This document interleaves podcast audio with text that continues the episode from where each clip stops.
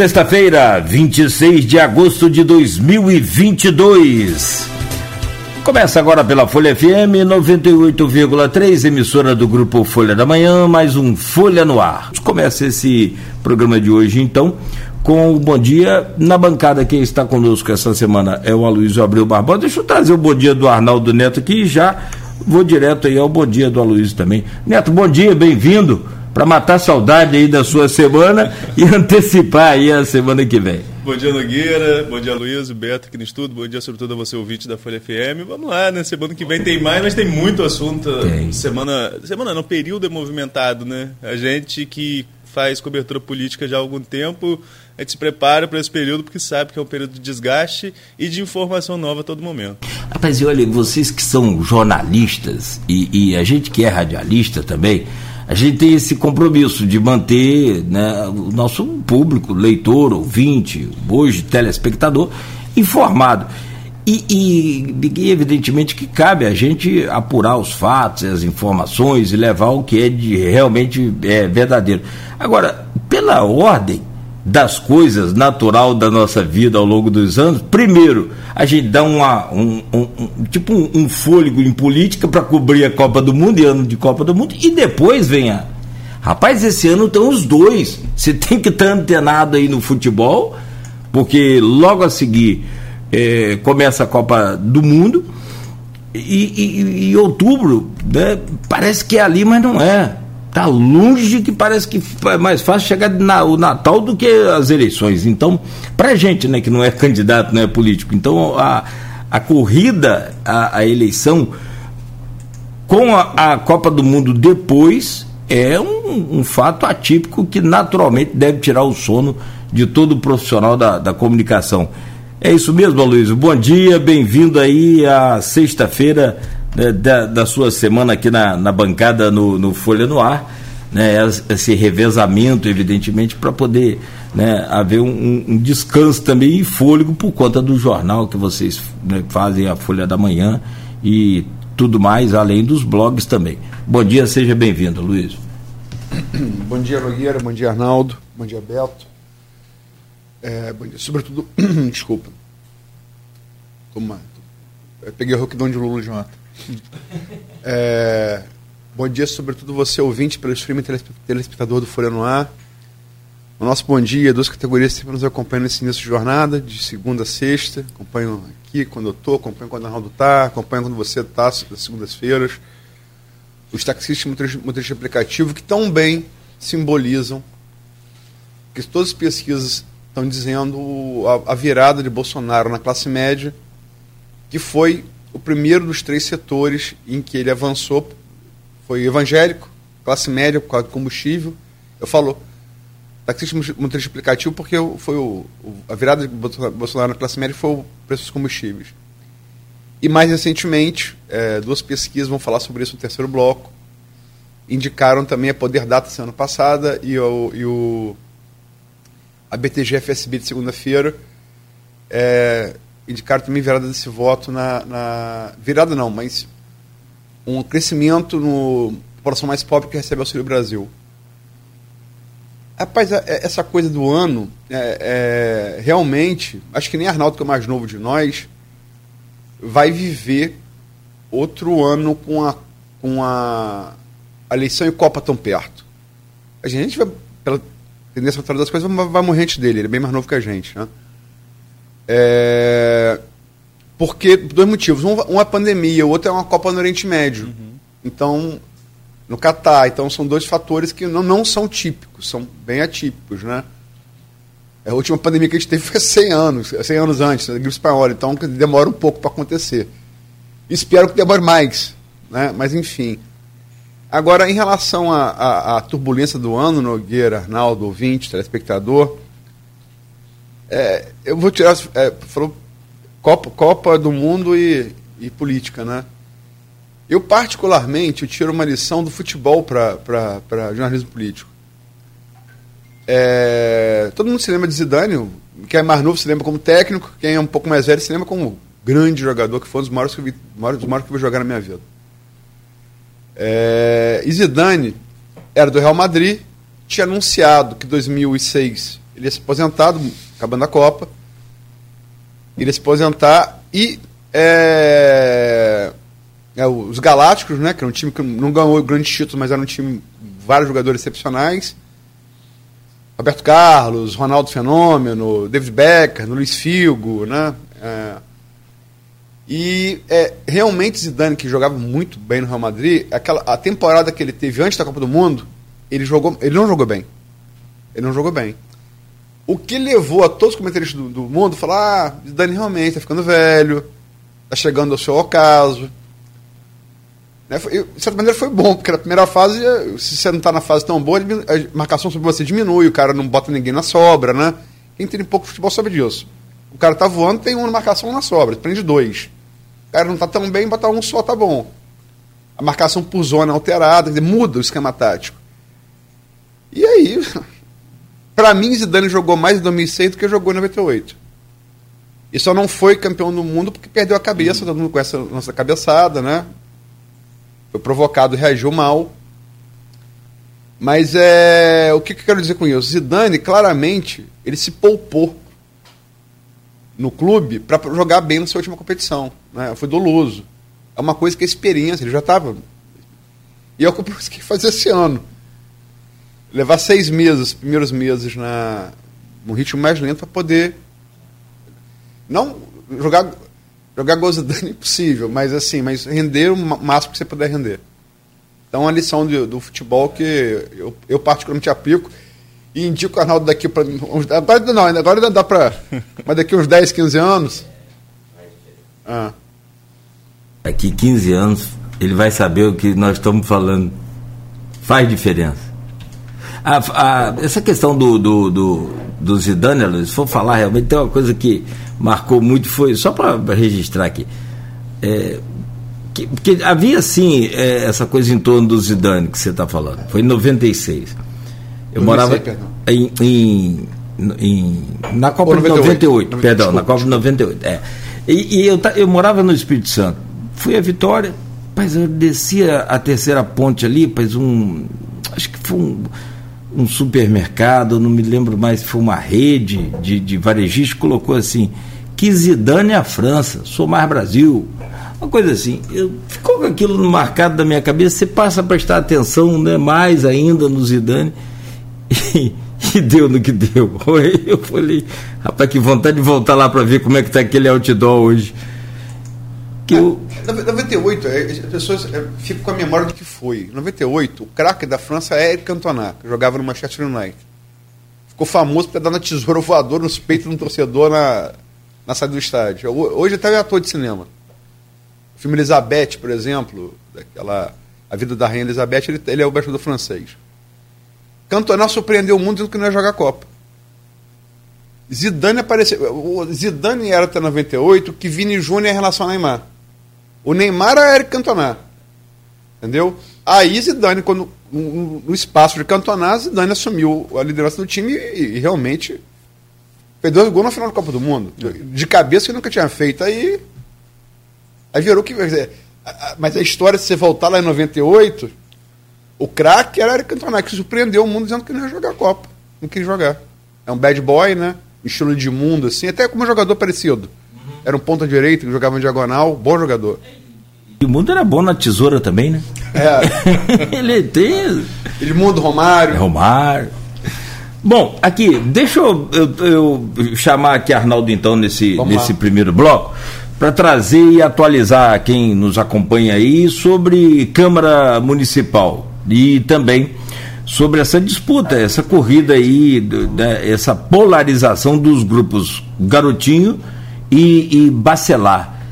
Várias é, entrelinhas aí que você pode colocar, Arnaldo, alguns candidatos já retirando, desistindo da sua candidatura, como é o caso hoje anunciado aqui no portal folha1.com.br, a desistência do Mauro Silva.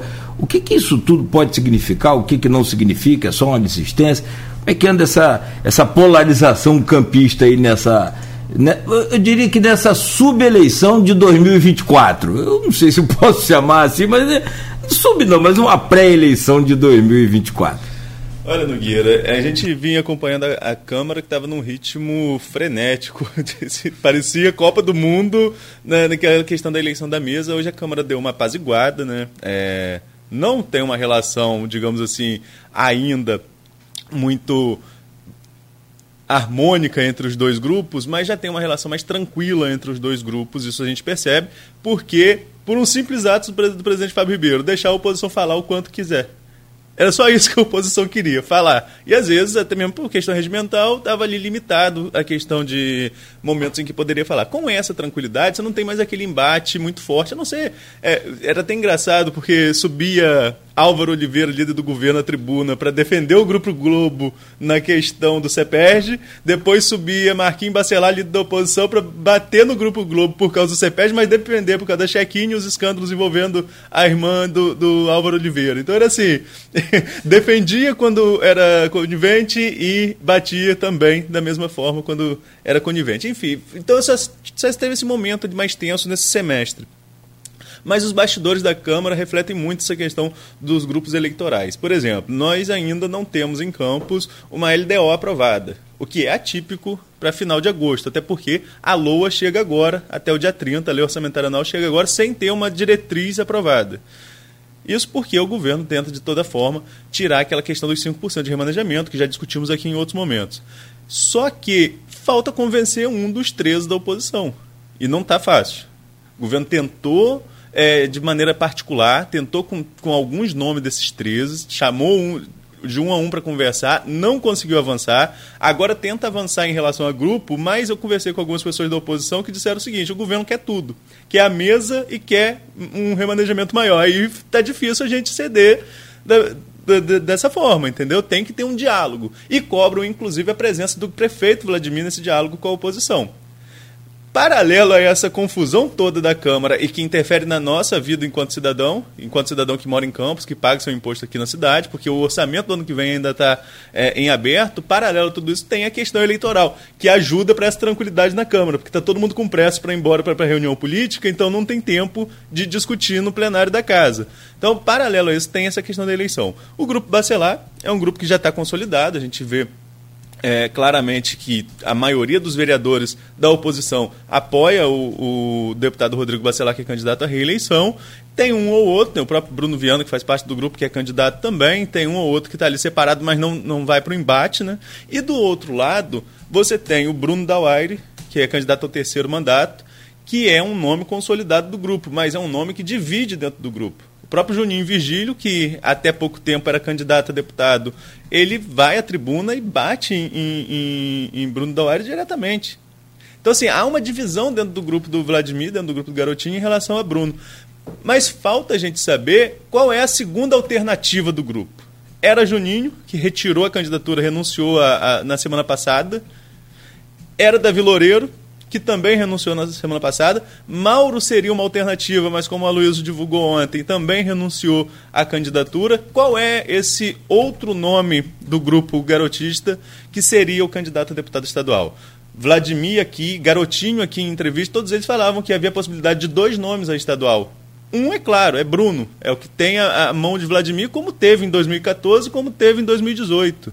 Agora, quem é esse outro nome do grupo que vai para o embate? Ou o grupo vai entender que é uma eleição forte de Bruno aqui representaria a demonstração de força do Vladimir em relação a Rodrigo Bacelar, que também é candidato a deputado estadual. Então são essas nuances de quem vai ser o segundo nome, o qual vai ser o segundo nome do grupo garotista em Campos, a Alerj, é que está ainda meio confuso, está meio nebuloso de você descobrir qual é esse nome e o que vai e qual é a análise do grupo garotista em relação a essa eleição. Acho que isso tem falta ficar um pouco mais claro. Esse embate Bacelar versus Garotinho está claro polarizaram a eleição. Temos muitos outros candidatos que estão tentando é, votos aqui na cidade. Muitos outros candidatos da região que estão tentando voto na cidade.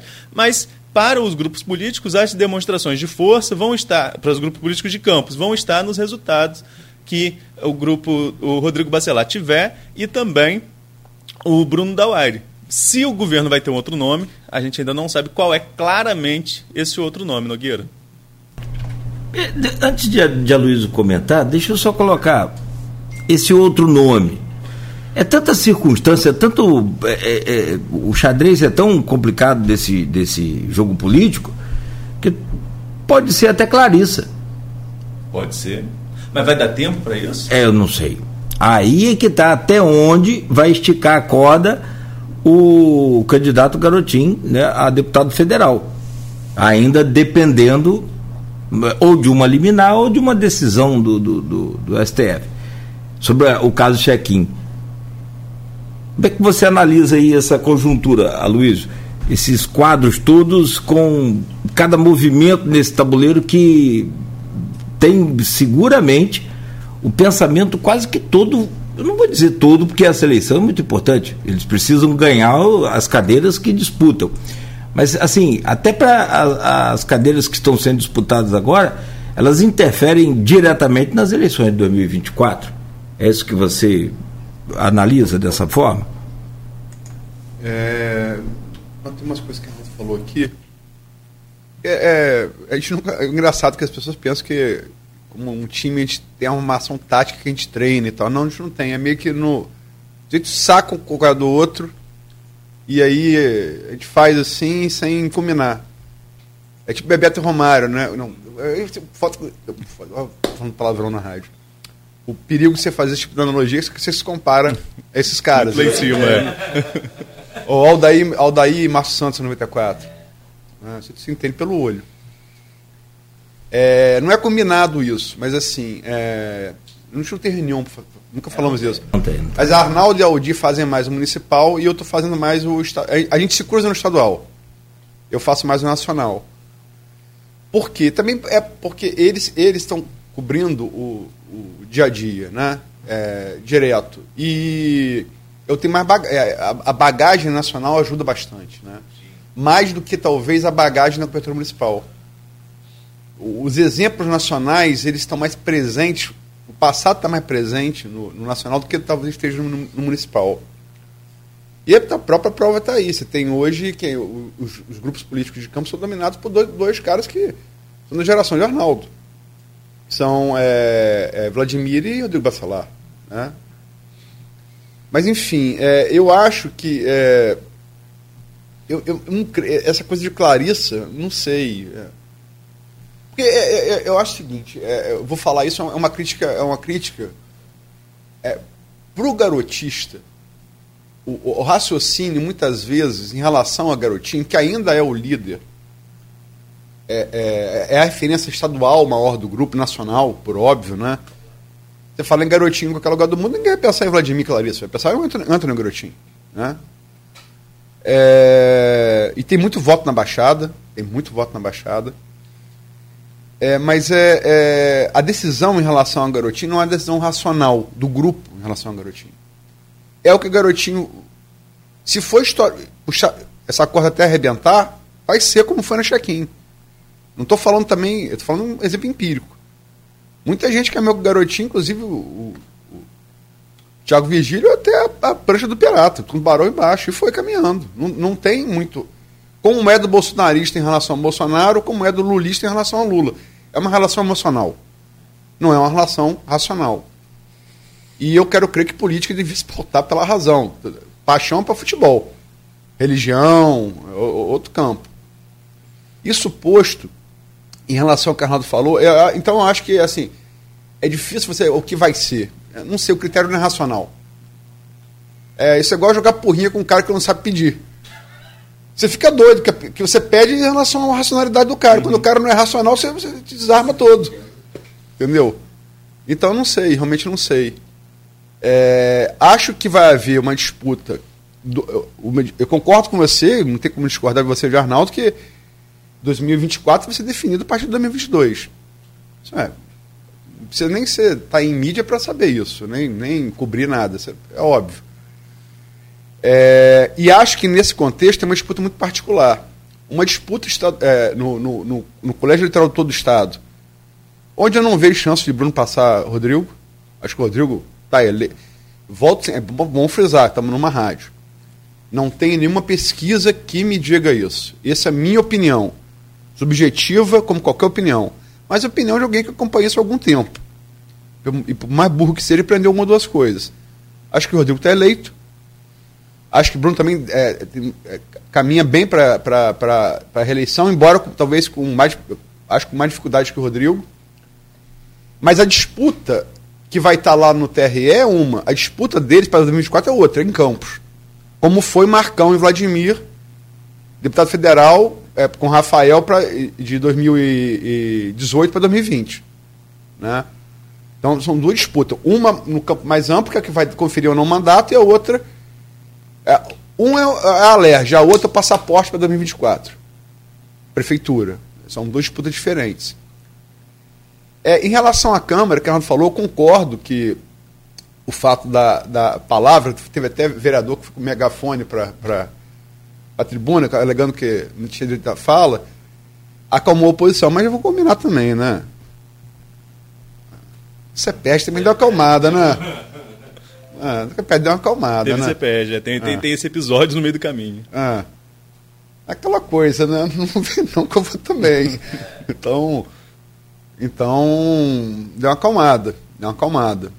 Enfim, não estou fazendo pré-julgamento, acho que todo mundo inocente que se prova o contrário. Mas é aquela coisa, a mulher de César funciona anticristo, né? A mulher de César não basta ser honesta, precisa parecer honesta, né? Mas enfim, é, mas deu uma acalmada na, na, na, oposição. E em relação à mesa diretora, é, eu acho o seguinte: se eu fosse o governo, eu não sou, graças a Deus, mas também não sou oposição, eu tentaria essa composição antes da, das urnas. Porque com o Rodrigo eleito, e, vamos falar no, no, bloco seguinte, Castro reeleito, eu, eu disse, o último programa que a gente fez foi quando? Foi. Aqui, Tem um mês. Eu, eu disse aqui, é, é, embora as pesquisas apontem uma definição maior para presidente que para governador, disse aqui, para mim, a eleição está muito desenhada para Castro. Disso os motivos que eu vou falar no bloco seguinte. É, é eu acho assim, é, essa composição da mesa com Castro e Rodrigo Realice vai ser muito mais difícil. Então, se eu tivesse um pouquinho de inteligência fosse o governo, eu tentaria resolver isso agora. Né? Acho muito, muito, muito menos difícil agora do que depois. Você tá, o que você está falando, a sua opinião, desculpa interrompê-lo, eu ouvi de uma fonte da oposição exatamente essas palavras. As mesmas palavras que você está falando. Você, uh, vai ser de, uma composição de Rodrigo muito bem e Castro reeleito, aí mesmo que não vai ter conversa. Aí é vai ser esteira rolante, como o Marquinhos Bacelar disse aqui, né? É, é. E... Sai, sai menos caro, né? É, é lamentar a saída de Mauro Silva, é uma saída, uma, uma saída racional. Mauro Silva, é, jornalista, advogado, uma figura é, querida por todos, é, mesmo para quem detratou do grupo do Garotinho, sempre foi. Grande jornalista, marcou a época na, na, na TV Norte, quando a TV Norte era repetidora da Globo. Né? É, foi secretário estadual de, de, de governo, foi secretário municipal, candidato vice-prefeito, e pelos problemas que teve poderia ser gerados é, na Justiça Eleitoral em relação à vice dele, Chicão, em 2016, quando perderam o primeiro turno para Rafael Diniz, ele preferiu aí sim tomar a decisão racional e menos emocional e, e desistir da candidatura. Né?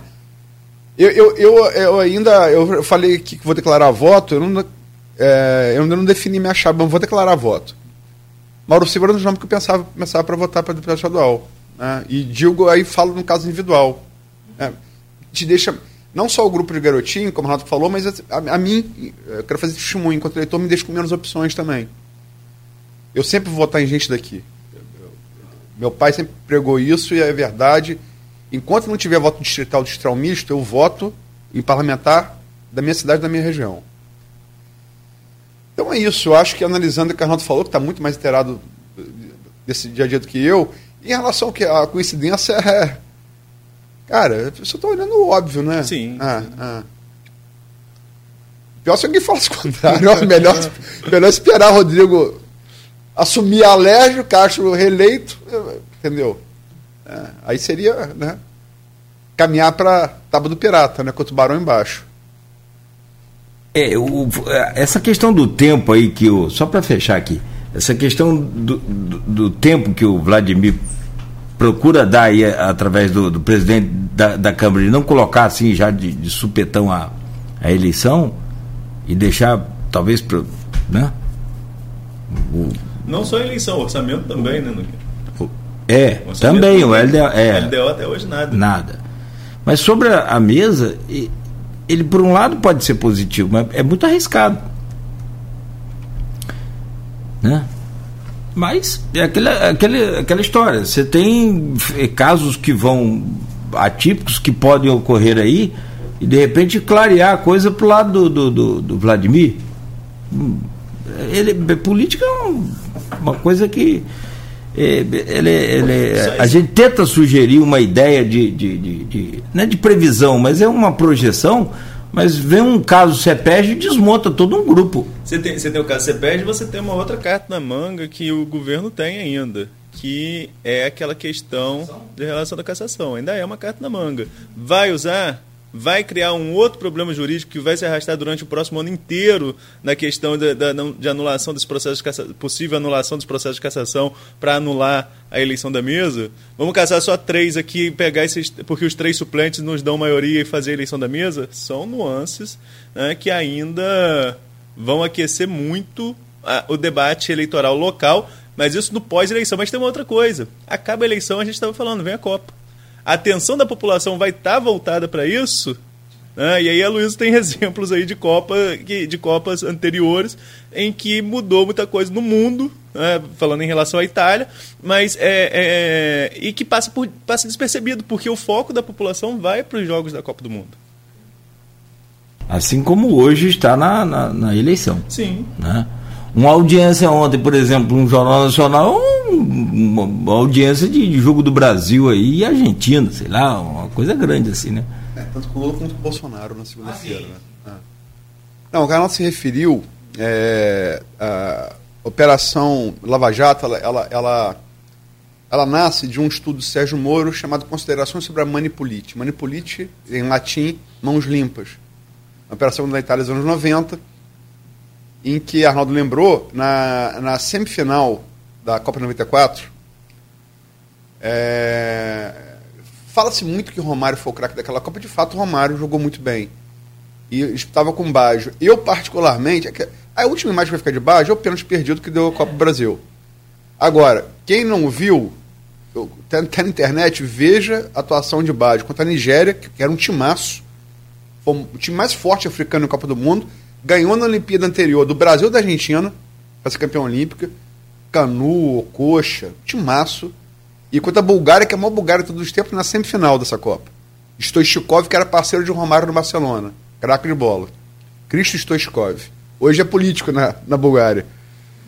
É, nessa semifinal, é, a Itália, é, na semifinal da Itália com a Bulgária, o parlamento italiano passou na hora do jogo é que Arnaldo se referiu, passou uma, uma, uma série de leis para conter a, a, a, mãos limpas, mais ou menos como Bolsonaro e Lira estão fazendo aí, né? É, Bolsonaro disse, né? Eu acabei com a Lava Jato, com um certo orgulho. É, mas em relação só a, a, ao nosso canavial aqui, é, Maurício Furel aqui me pergunta sobre a situação de Garotinho. Atualmente está sob júdice, né? É, é, e se tratando de garotinho, sinceramente, a exceção já até virou um pouco regra, né? Então essa coisa vai caminhar assim. É. E acho que é, para os garotinhos, é, para o grupo, a decisão não vai ser racional, vai ser de lealdade ao, ao seu líder e, e acabou. Não adianta você contra-argumentar racionalmente, como não adianta você contra-argumentar racionalmente com o eleitor mais apaixonado de Lula ou de Bolsonaro. Né? Ou quem acha que o Brasil é favorito para a Copa é. sem ganhar de um time europeu em jogo elementar da Copa do Mundo desde 2002. Uhum. Isso não é, isso não é, racional. Não é racional. Eu, eu respeito, mas não é racional. É. Olha, se, é, essa coisa de, de, Se a gente for comentar aqui, isso a gente vai, não, não fecha esse bloco. Mas eu, eu também tenho uma convicção. O garotinho sabe até onde ele pode esticar a corda. Só ele sabe, eu acho. Só não. Tem não? Sei lá, eu acho que ele tem. Não sei, de repente posso também estar enganado. Mas ele tem o, o conhecimento de, de, de, da sua capacidade e de fatos talvez que a gente não tenha acesso. Não sei. Não sei. Né? É uma questão realmente de, de, é, de opinião. É só, só opinião. São 7 horas e 58 minutos. Vou pedir licença a vocês, Arnaldo, Aloysio, a você que nos acompanha em casa, você que. Em casa é um modo de dizer antigo do rádio, é você que nos acompanha aí pelo rádio, pelo, é, pela internet, enfim. É, continue ligado, a gente faz uma pausa rápida aqui. Ainda hoje o programa vai abordar a política nacional. Né? Acompanhe aí essa edição de hoje, porque já já nós vamos comentar sobre a política regional agora, próximo bloco, o estado do Rio de Janeiro em destaque. E a seguir a gente comenta né, e traz aqui um painel, traz aqui toda um, um, uma lógica sobre essa semana na eleição no Brasil. O que, que representou essa semana nessa corrida a eleição de presidente da República já já, né, com os comentários sobre o Jornal Nacional, sobre tudo isso, você vai acompanhar daqui a pouco. Nesse bloco agora a gente comenta e traz aqui o cenário do estado do Rio de Janeiro. A disputa estadual e federal dos candidatos né, a deputado aqui na região, a senador também, que é uma eleição muito fria, fala assim, fria por conta do envolvimento e do engajamento popular, né? É, nessas candidaturas, claro, tudo no devido tempo, talvez essa de senador seja a campanha mais, não é que seja mais curta, mas talvez mais, um tiro mais rápido, né? E a disputa ao governo do estado do Rio de Janeiro, que tem né, teve aí meio que um princípio de polarização, mas com o cenário atual a gente vai entender como que, que segue aí essa caminhada ao Palácio das Laranjeiras, com o atual governador né, se destacando, inclusive, nos números das últimas pesquisas. Mas antes, Arnaldo, deixa eu trazer então uma análise sua sobre esses é, candidatos, esse quadro que você já começou meio que pincelar aí no bloco anterior por conta dos, é, dos vereadores que nós comentávamos e as eleições de 2024 aqui, também, claro, na Prefeitura de Campos e da região também, né? Cada um com o seu candidato. Por favor.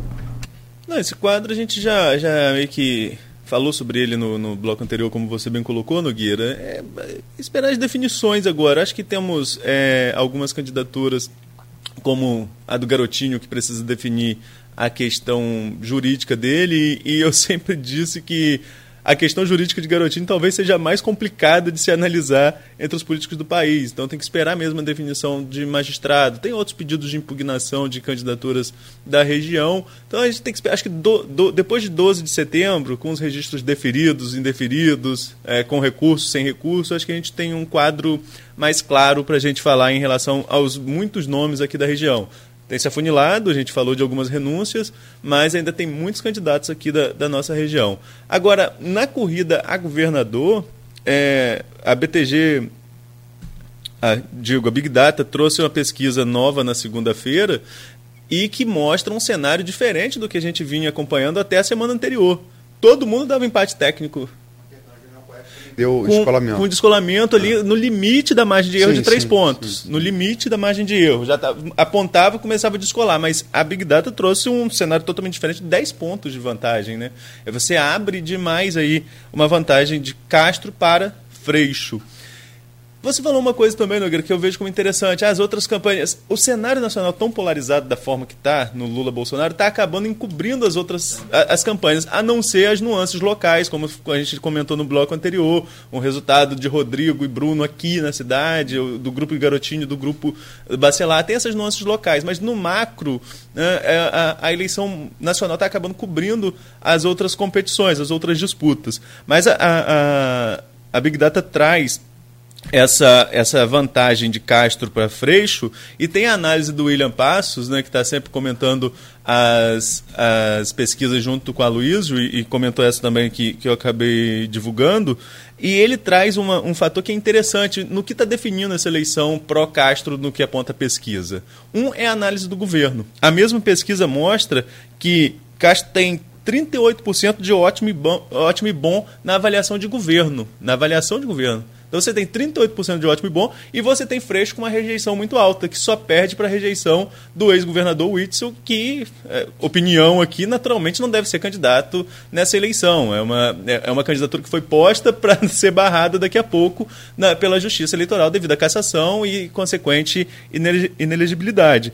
Então, com uma rejeição alta de Freixo, uma aprovação alta do governo Castro, isso já, já dá uma conjuntura favorável à reeleição. E é uma coisa também que o eleitorado, não estou falando de perfil ideológico, mas de perfil de voto. O eleitorado fluminense, o eleitorado brasileiro é conservador. Na dúvida, vai no que está posto. É muito mais fácil o eleitor repetir o voto em quem está no mandato.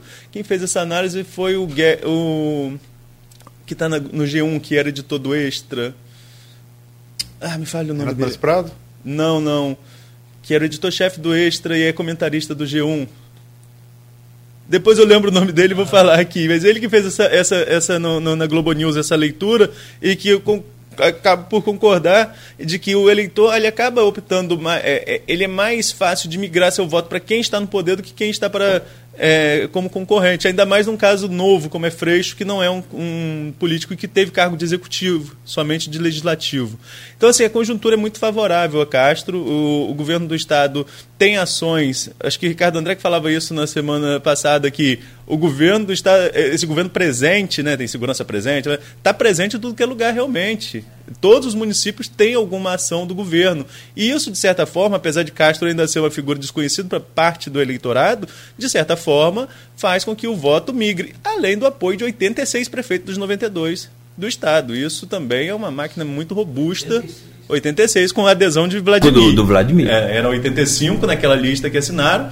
Dois aqui da região não assinaram, não assinaram, o Vladimir e a Carla Capucci aqui de São João da Barra. Carla Capucci continua neutra na questão estadual, mas o Vladimir, com a saída, a saída quando foi tirado o garotinho da disputa ao governo do estado, é, o, o Vladimir ficou já confortável para ele tomar essa decisão. Já ficou mais fácil para declarar é. o apoio a Castro. Então as pesquisas mostram que é, estava desenhado que ia acontecer quando o jogo começasse que seria essa questão do, do Castro chegar é, a começar a abrir vantagem em relação ao Freixo.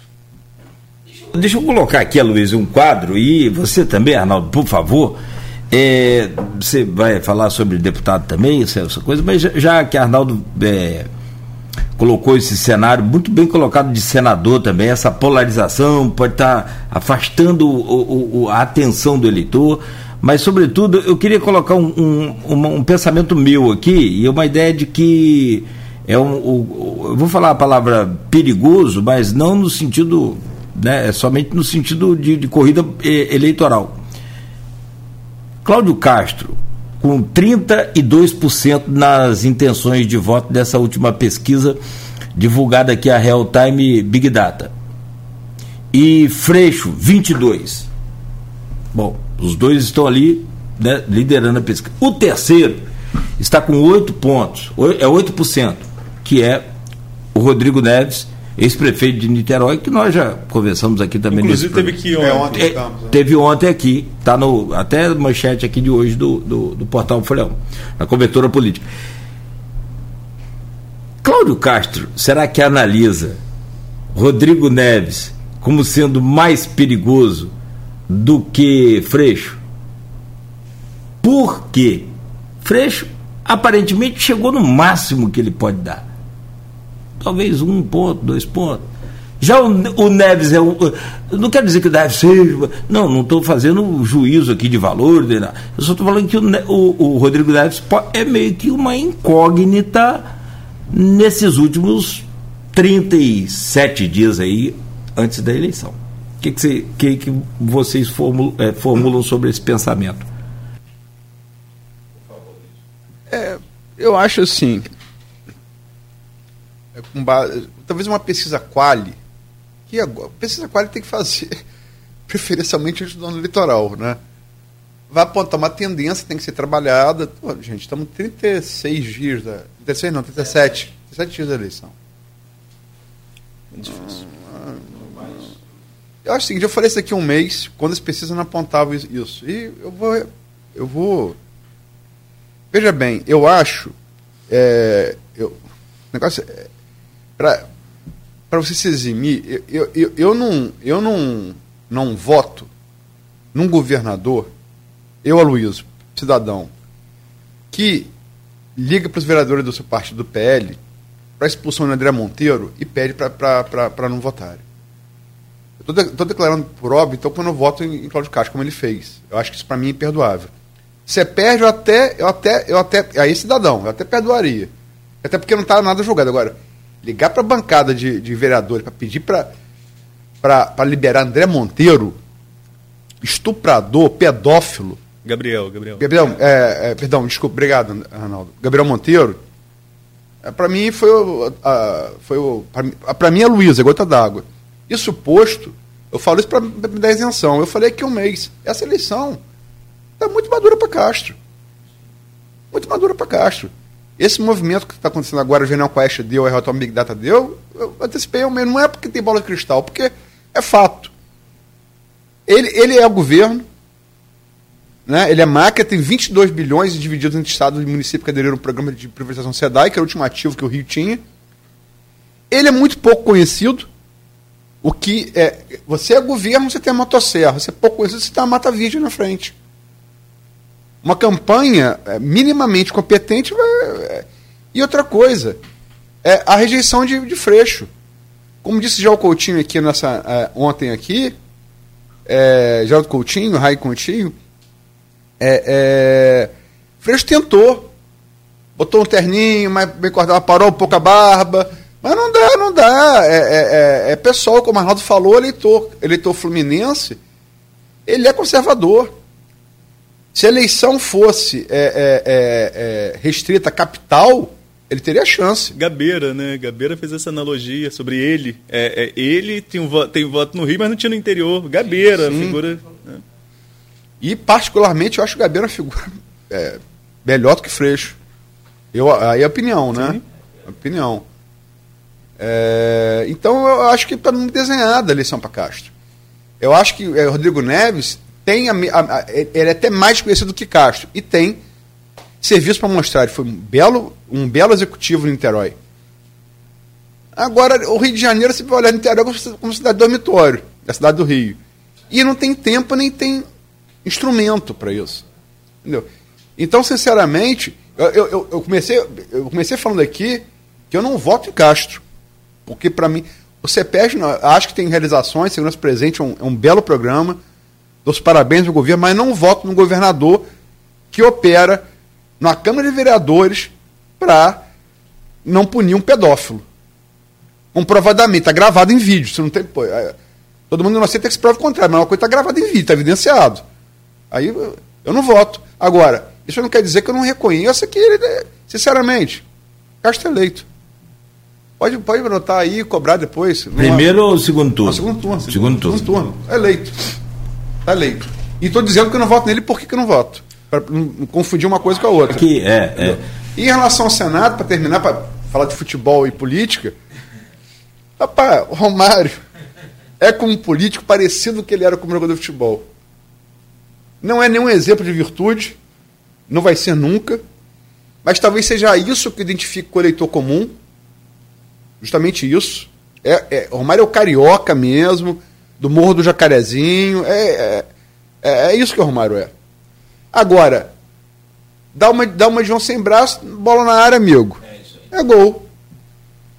Os, o, a dupla de zaga tá brigando. A esquerda tá brigando. Siciliano e Molon. E, e Molon. A dupla de zaga brigando. O Romário com uma dupla de zaga muito boa, atenta, era difícil parar. Parava não. Os dois zagueiros estão brigando com o outro, entendeu? Não, não tem. E, outra coisa. Tem um cabeça de área aí beliscando, que é o Daciolo. Daciolo, é, mas Daciolo tem essa coisa de Romário da identificação com o povo ser menos da IE. Porque ele é realmente. Ele é. Daciolo é. e Romário, eles são. O eleitor ser menos da IE, olha para Romário Daciolo e se enxerga. Ele não se enxerga em Molon, ele não se enxerga em Siciliano, não se enxerga em Daniel Silveira, não se enxerga em Clarissa esse eleitor mais, mais popular, ele se enxerga. Não é que ele não se identifique, pode se identificar, mas ele não se espelha. Entendeu? O Romário da Senhora tem essa coisa. Entendeu? Como Bolsonaro, vou falar no próximo bloco, Bolsonaro e Lula também tem. Essa, essa pra, identificação. Só para fechar, eu, eu, eu, sinceramente, o tempo está muito curto para as eleições, são 37 dias. Havia uma projeção de, de, de, vários comentaristas, a gente chegou a falar isso aqui também, eu falei isso, né, de expectativa, pelo menos, de crescimento muito maior do que já aconteceu até aqui do, do siciliano. Porque o siciliano é um, um, um, um político também muito bem articulado. É, você vê, ele é PT, mas ele não é um cara que representa aquela ala radical do PT. Ele, sabe, tem bons trâmites em, em todos os, os, os, canais. Você acha que ele ainda pode crescer muito ainda, assim, a ponto de beliscar Romário lá, de, de, Quem? o siciliano?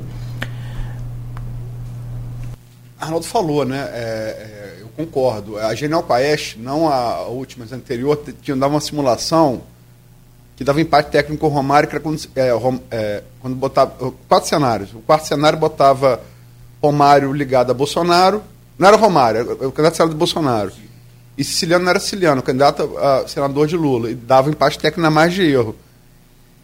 Mas, sinceramente, eu acho que a única chance que você teria é, de não eleger Romário, e esse mesmo seria difícil, e também outra coisa, é bom, hoje em dia tem que falar isso, né? Eu não voto Romário, não. Não voto Romário para senador, não. Ah, sim, sim. Mas eu, eu, é, eu, eu, acho muito difícil essa eleição. Porque seria difícil se Molon e Freixo se unirem numa candidatura só. Uhum. Seria difícil se os dois outros bolsonaristas, entre aspas, aliás, entre aspas, não, só tem mais bolsonarista que o próprio Romário, que são Daniel Silveira e Clarissa se unissem. Os opositores de Romário, na direita, em que ele está beliscando, e na esquerda, se dividiram. A única divisão que ele tem em relação a perfil é com o Daciolo. Entendeu? Que é um franco atirador, né? Um franco atirador. Então, as candidaturas mais consistentes, tanto no nicho bolsonarista quanto na esquerda, se dividiram. É o que eu estou dizendo. Romário, quem não viu jogar, você viu. Você, é, é, Romário. Novo assim também é. não. Arnaldo. Romário com dois zagueiros na sobra é. era complicado. Os do, todo mundo dando cabeçada no outro, eu acho. Seleção para Romário. É. é. a Big Data ela trouxe ali que é, Molon belisca já um, um, empate, porque as outras pesquisas estão dando uma goleada para Romário, né? Tem 15, 20 pontos de vantagem em relação ao segundo colocado. A Big Data trouxe Molon beliscando, trouxe é, 22 a 15 na margem de erro de três pontos, chegaria a 18 e 19 para mais e para menos. É quase um empate técnico, que não é ainda um empate técnico. Mas é, é, o, que, o que Nogueira colocou de Siciliano, Siciliano conseguiria, se não o mesmo número, quase o mesmo número de, de Castro em apoio dos municípios. Mas ele Sim. deveria ser o único candidato do nicho da esquerda, como a Luiz colocou. Se ele fosse o único candidato do nicho dele, aí teria uma chance. Eu, eu, também eu achava que a candidatura de, de Siciliano poderia crescer muito, mas se Molon realmente retirasse a dele. Agora, nessa divisão Molon e, e Siciliano, aí a Luísa já falou tudo, né? o caminho está aberto para uma reeleição de Romário. Oito anos, e Romário já tem oito anos de mandato. Seria, inclusive, um nicho para os candidatos opositores baterem. Né? Em oito anos, o que, que Romário fez enquanto senador? O que, que você tem de lembrança de Romário senador nesses oito anos? E não é fácil achar. Não é fácil lembrar de imediato. Obviamente que tem, né? Todo, todo parlamentar tem, tem, tem o seu nicho para bater, tem a sua é, colaboração com os municípios, colaboração com o Estado, enfim, tem alguma. Óbvio que na campanha o Romário vai, vai tentar mostrar isso. Mas e o povão sabe disso? Então seria um nicho para você entrar. Agora, nessa divisão, não dá. E só um adendo aqui para a gente colocar: o Luiz lembrou ali do Daniel Silveira, que é, é candidato, mas tem já algumas implicações, e da Clarissa. Clarissa Garotinho, talvez seria um nome mais popular, como a Luiz falou. O Garotinho tem essa ligação com o popular. Só que ela optou pelo nome Clarissa, sem o Garotinho no nome de urna. Não, se, não sabemos ainda o porquê, mas entrou com uma representação para tirar o Garotinho desse nome de urna. É somente Clarissa. Parece menina roda muito ruim. Ô menino, eu, eu, eu pareço ruim, mas o ruim é ele. Tem cara de mal é você, é, viu, cara? O ruim é ele. Parece o Divan jogando na zaga. Quando era juniores do, do, do, do americano. Só para registrar aqui, professor Renato Batista, fora Romário inútil, é Molon 400. É...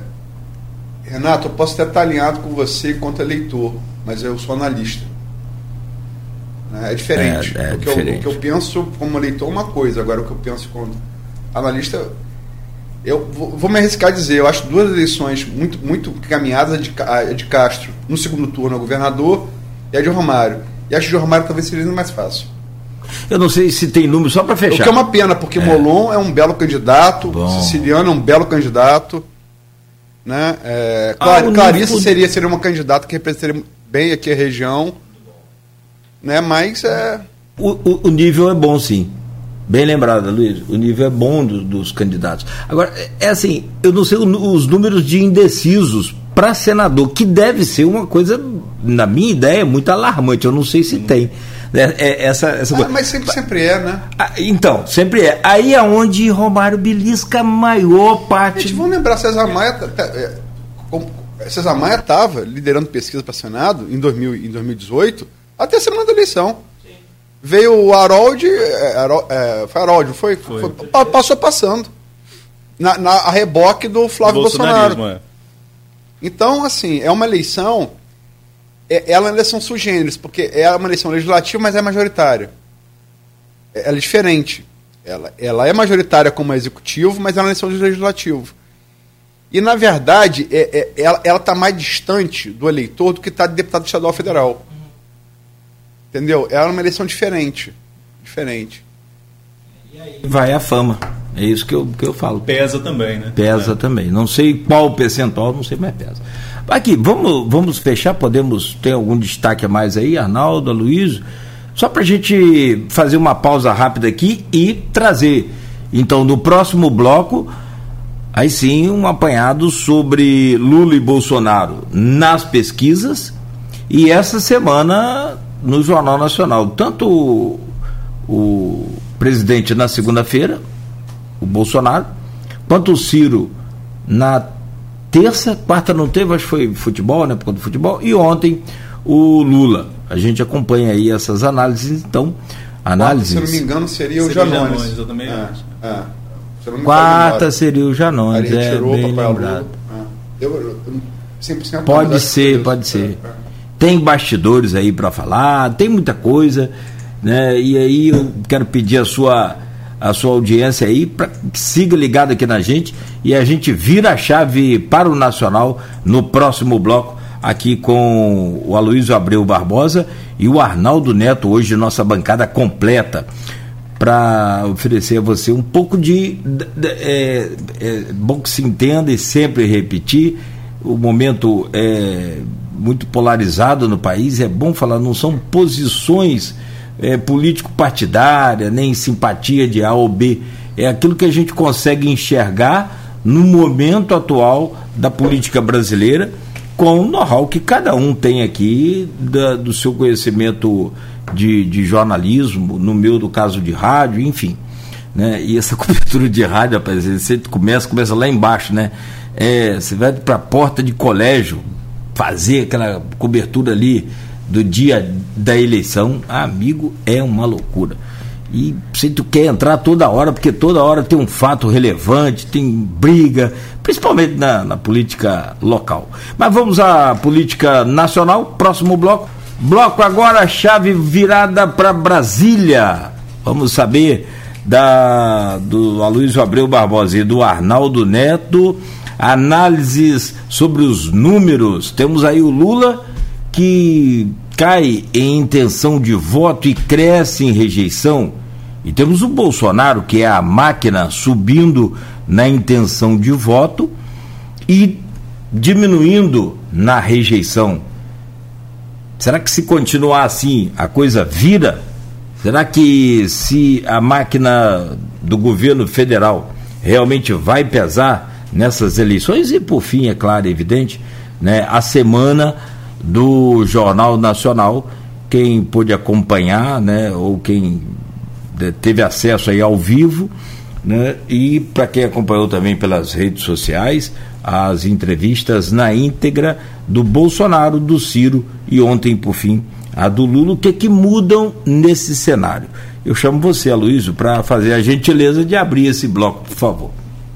Quer falar primeiro de pesquisa? Seu mandante da mesa, quer falar primeiro de pesquisa do, do, Jornal Nacional? Vamos falar primeiro das, da, das pesquisas?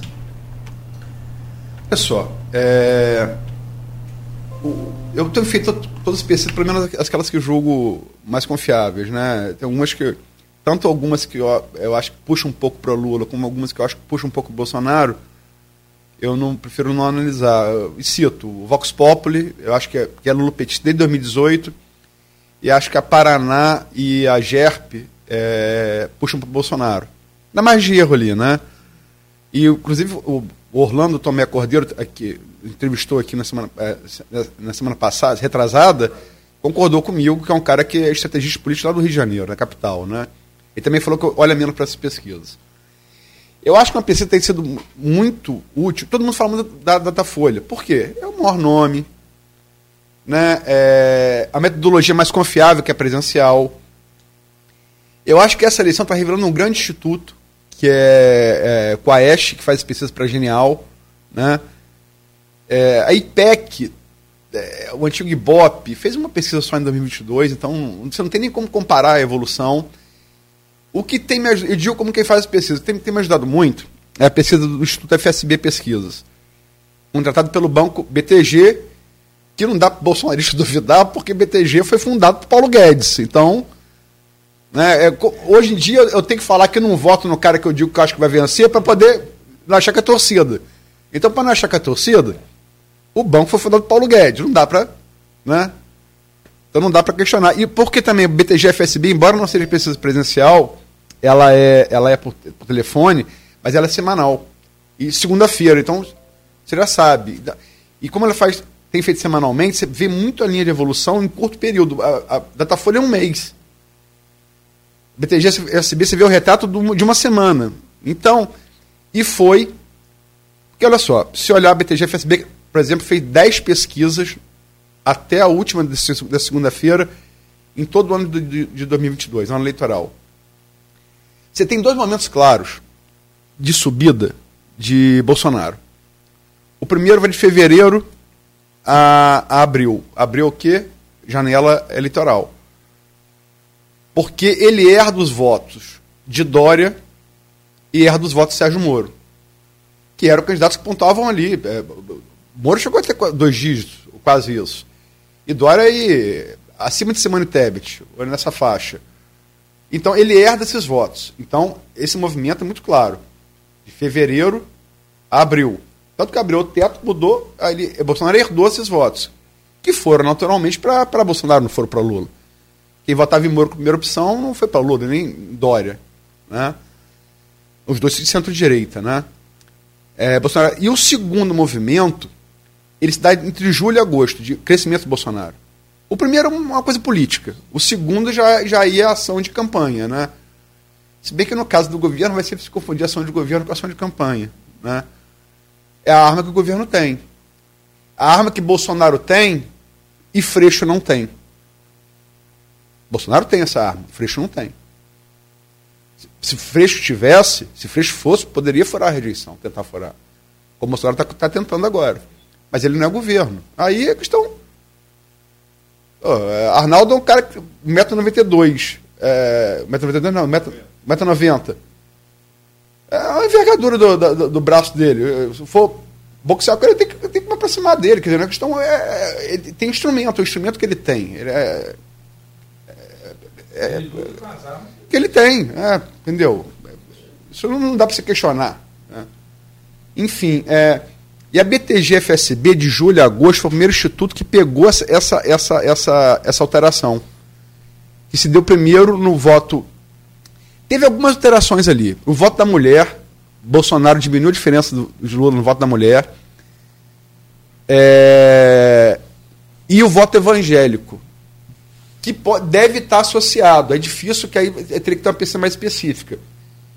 Que é, é pode estar associado o voto da mulher com o voto evangélico. Uhum. Mas ele avança muito no voto evangélico. Né? É, e aí, é, você pode falar, ah, usou fake news dizendo que o Lula fecha templo. Não é verdade. Muitos templos evangélicos foram abertos no governo Lula e Dilma. Mas, e, ah, Lula foi na sessão de Ubanda, negócio de pipoca, Michele usa o discurso neopentecostal que PT é o diabo. Eu posso não concordar. Não é que eu estou questionando, é, não estou falando que não é fake news e que esse discurso não se aplica à política. Pode ser discurso que eu respeito como religião, mas não em política. Não deve ser permitido, inclusive, em política. Mas eles causaram efeito. E a BTG-FSB, de julho a agosto, ela pega uma alteração que até então não tinha se operado, que é na classe média. Fruto da redução dos combustíveis. Redução dos combustíveis. Aí, isso foi na BTG-FSB de 25 de julho a 8 de agosto, na virada do mês. Na semana seguinte, que foi anterior, todas as cinco pessoas deram isso. A BTG, eu falo que foi o primeiro que identificou o movimento. Ó, porque as pessoas, o mal das pessoas, vem pesquisa, ah, primeiro, segundo turno. E a própria imprensa é culpada nisso. Foca muito nisso. Você tem que ver onde está se operando a mudança e por quê. A mudança não é geral, a mudança dá em nichos. E você tem que ver como é que eles operam no quadro geral.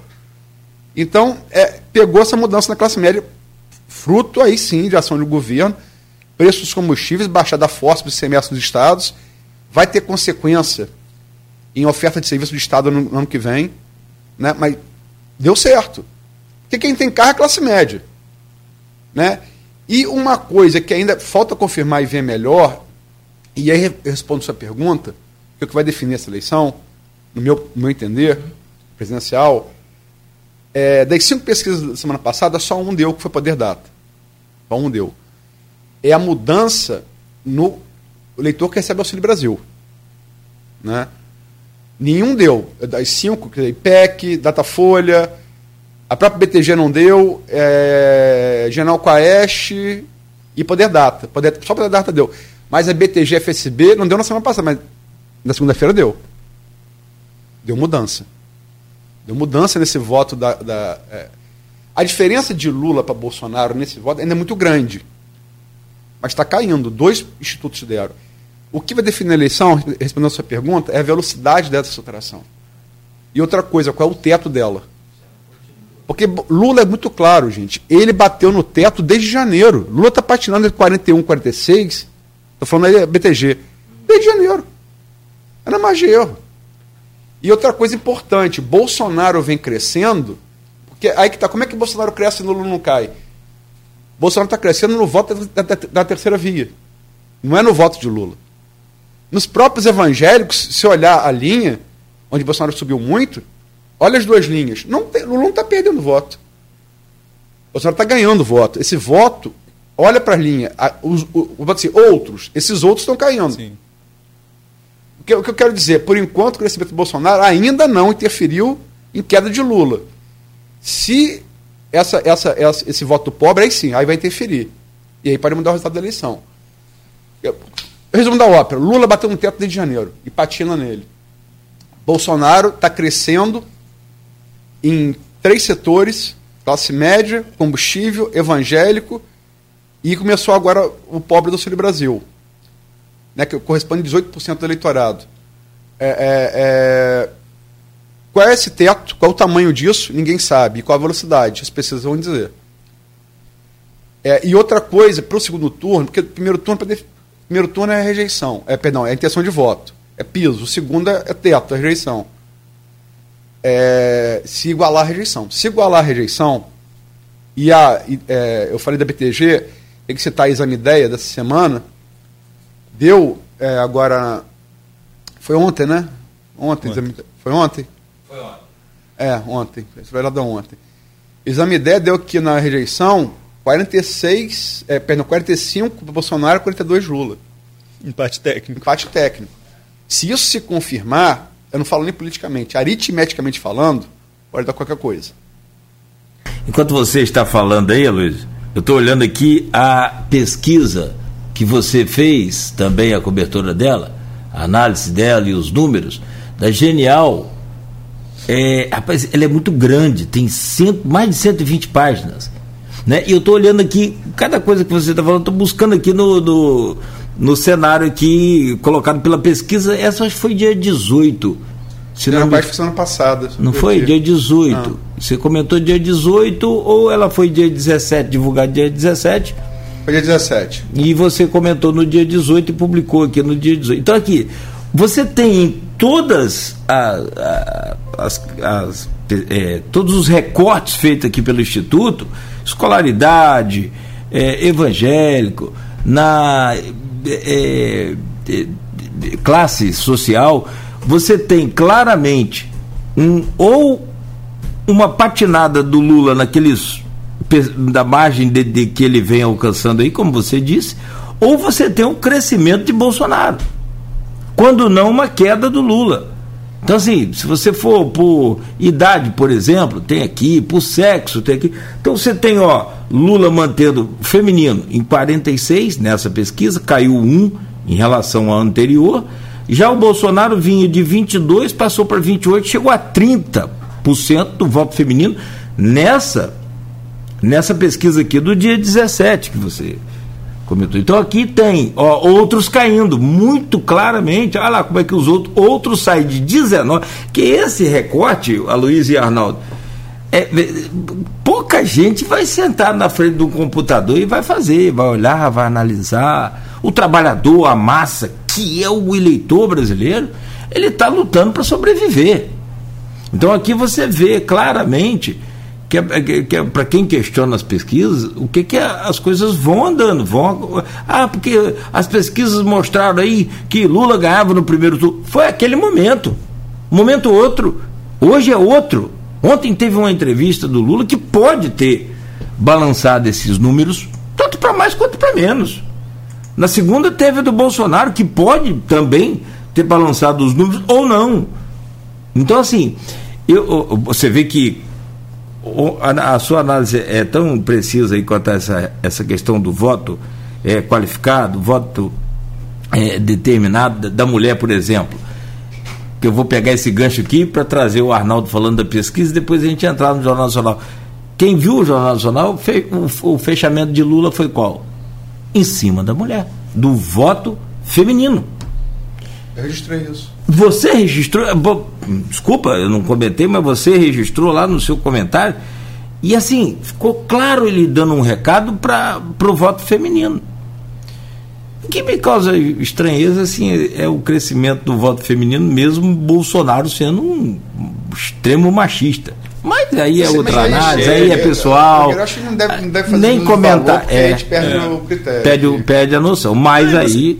E você, é. tem, e você tem também o voto feminino vinculado, a, vinculado à postura da Michelle, o discurso da Michelle, que teve espaço. Isso é, é, é, abre um nicho do eleitorado que o Aloysio colocou bem, que não tem como a gente colocar que seja isso, mas o voto evangélico e feminino.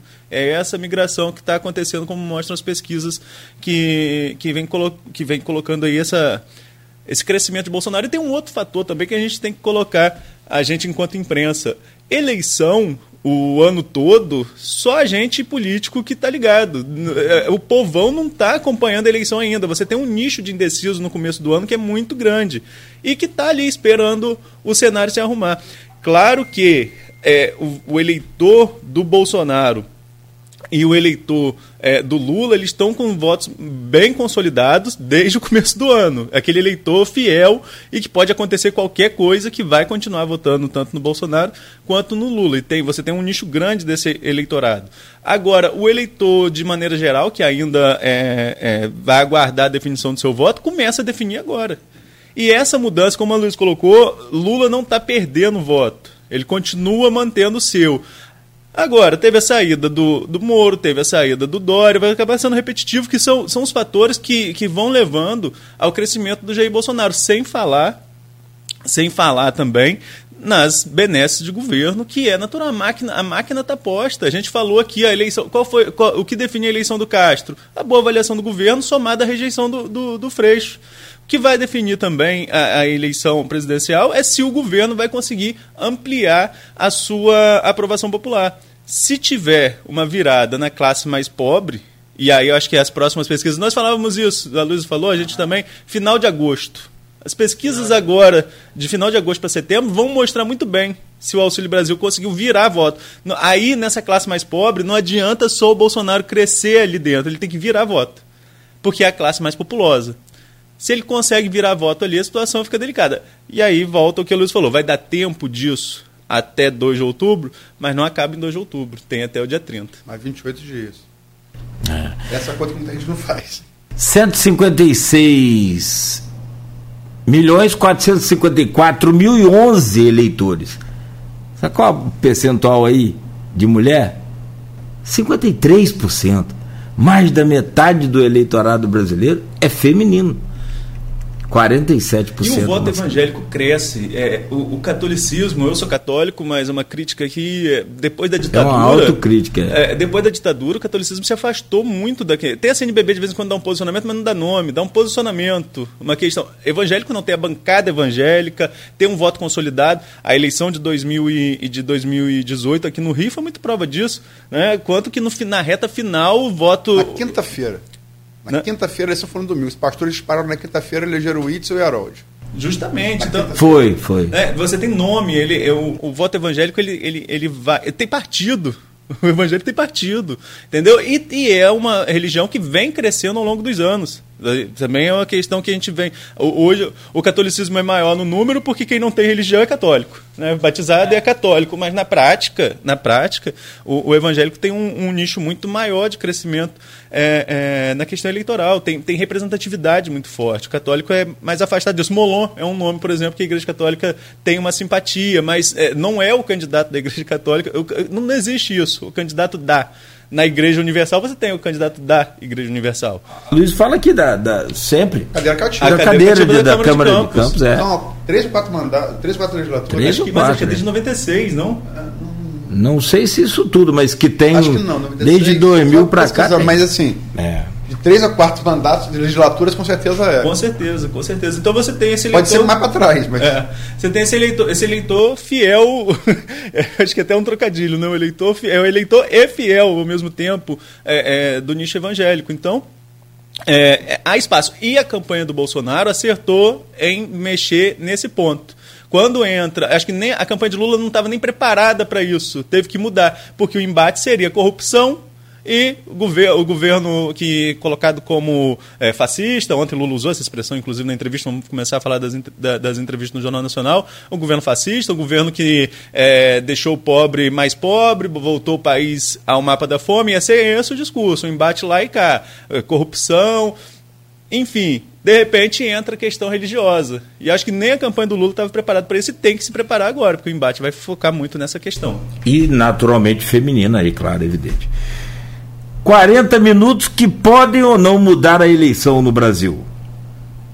Aloísio, é, o Jornal Nacional, o programa de maior audiência da, da televisão brasileira, é, em jornalismo, entrevistou essa semana três candidatos. Pela ordem lá, o Bolsonaro, Ciro e ontem o Lula. Na sua ótica, o que que eles é, conseguiram fazer com os seus 40 minutos de que tem aquela, aquela coisa de 15 minutos de fama, né? Vamos colocar essa aí de 40 minutos de fama.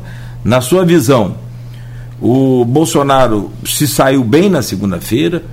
Acho que a gente pode é, colocar o Ciro, e claro, deve também, mas até pelas pesquisas né, que a gente está comentando, sobre os números, alçam aí os dois. Né? E o Lula, ontem, como você analisa aí essa, essas entrevistas? Eu escrevi sobre elas, né?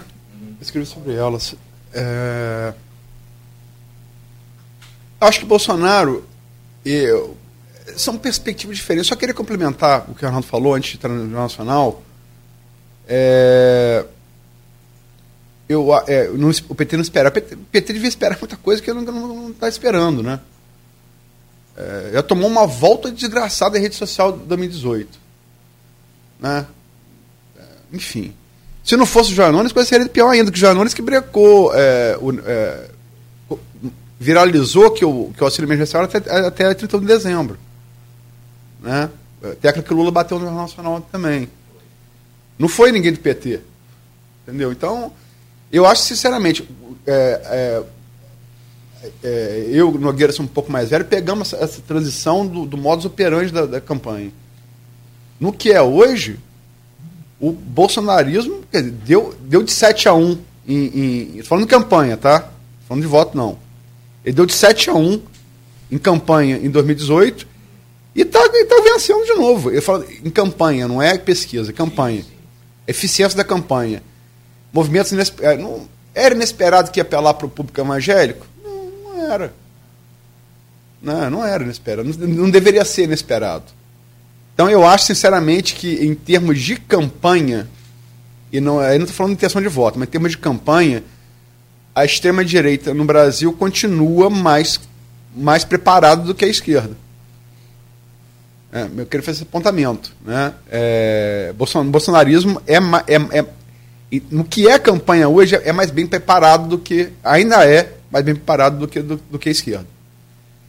Isso posto é, é eleição, é, essa análise de entrevista é sempre uma coisa subjetiva, é, muito, é muito, varia muito a opinião, quer dizer, eu não estou uhum. baseando em número. Pesquisa não fala em número, é, é aritmética. Não há como contestar. agora, a impressão que eu tenho é a seguinte: Bolsonaro ele conseguiu uma vitória que foi não perder. É, o Centrão comemorou. Ele não perder a linha. Ele não perdeu a linha. É, agora, porque se ele perde ali, ele perde voto. Ele perde voto, pode perder voto.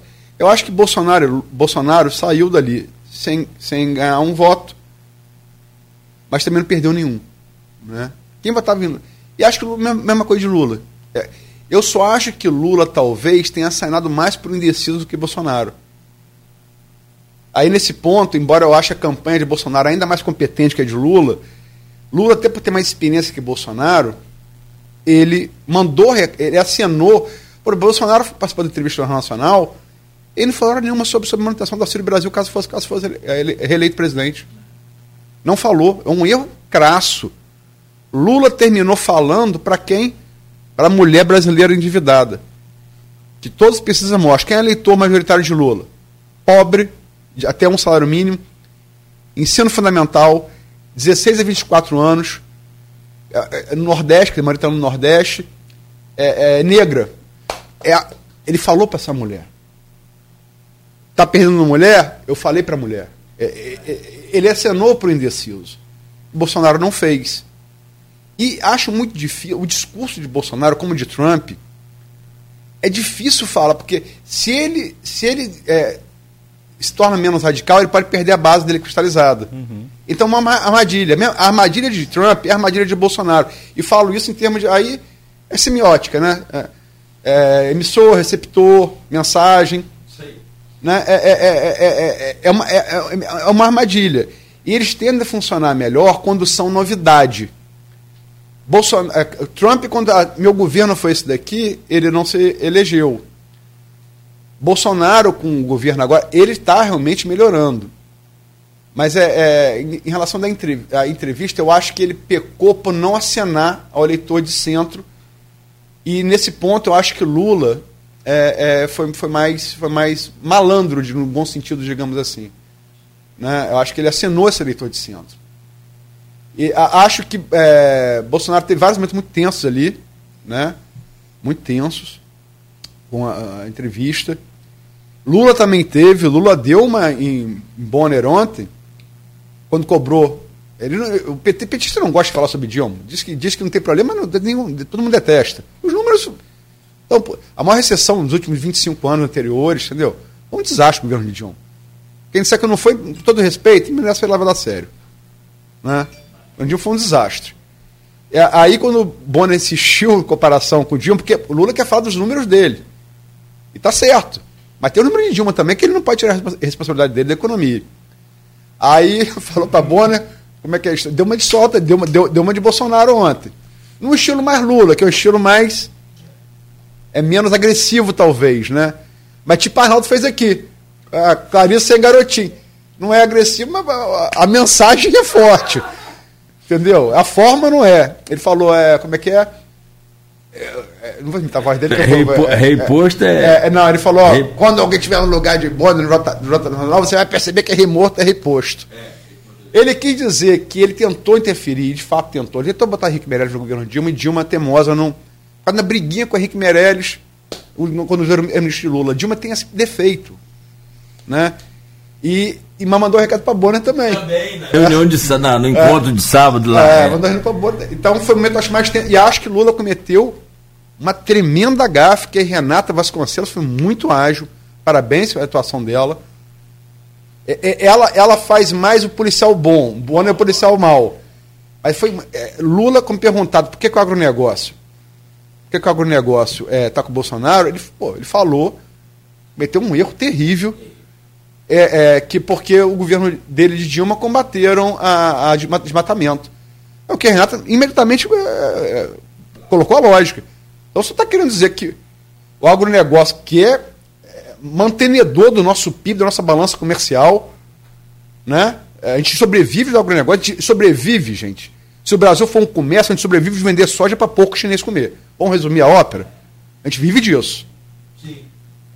É nosso... Um balcão aqui, um então, balcão aqui. Como é que você chama, é. como é que você chama esse pessoal de criminoso, cara? Foi um erro terrível que Lula cometeu, foi o maior gafe que ele cometeu. Eu acho até que é, é, foi uma gafe maior do que Bolsonaro, que Bolsonaro cometeu. É, em, sim, em, termos, em, termos, em termos de, de resultado, entendeu? É, quem estava já com já, quem tava já com Bolsonaro agora mesmo. O que é para nós? Que alguém gostaria de ser mais do criminoso? Se falasse que todo radialista criminoso, todo jornalista é. criminoso, o que, que eu gostaria? Ah, então, vamos e venhamos. Foi um erro infantil de Lula, que depois tentou consertar, mas não dava mais. Já já, já tá. Aí já. Ó, Centro-Oeste, por exemplo, quer se apostar? Centro-Oeste que vive. Tem aqui, é. é o agronegócio? Pode apostar. Lula vai cair ainda mais, porque Bolsonaro já está na frente dele no Centro-Oeste, vai cair. Bolsonaro vai, vai crescer ainda mais. Por conta dessa declaração infeliz de Lula. Então acho que foi um erro que Lula poderia ter evitado. E acho que nas duas entrevistas foi a maior gafe. Acho que Lula teve a maior virtude que foi acionar para o eleitor, é, do, do é, eleitor médio, mas também cometeu a maior gafe, que foi chamar o agronegócio brasileiro de criminoso. E lá no centro-oeste, Luiz, a, a, a briga está passo a passo. Centro-Oeste, última pesquisa estimulada aqui da, dessa Genial Quaest na dia 17. Na intenção de voto, Lula 39%.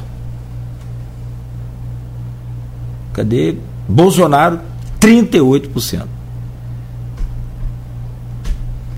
Esse é um centro-oeste, tá? É, tem, tem vários institutos, né? É, isso aqui é, é um, é, um instituto que ele trouxe aqui. Não, Bolsonaro vai melhor no centro-oeste, é, no sul, é, geral, estou falando da média de todos. Geral.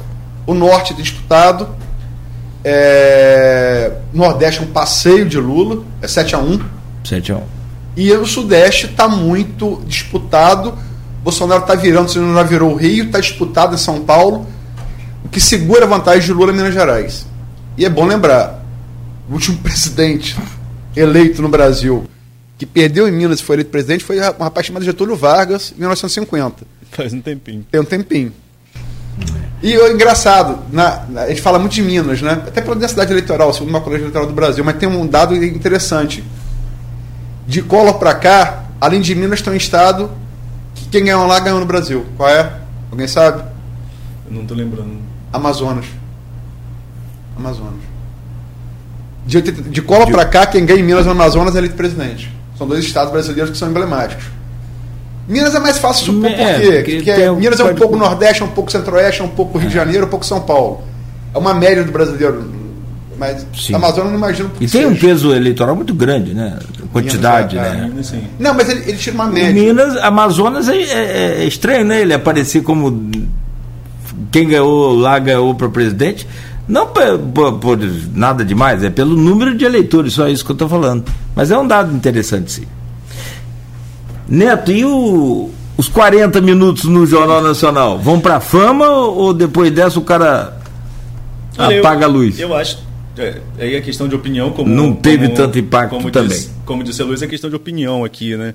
E acho que não tem tanto impacto no voto. Bolsonaro falou pro bolsonarista, eu acho que menos pro bolsonarista, acho que o bolsonarista esperava um embate maior.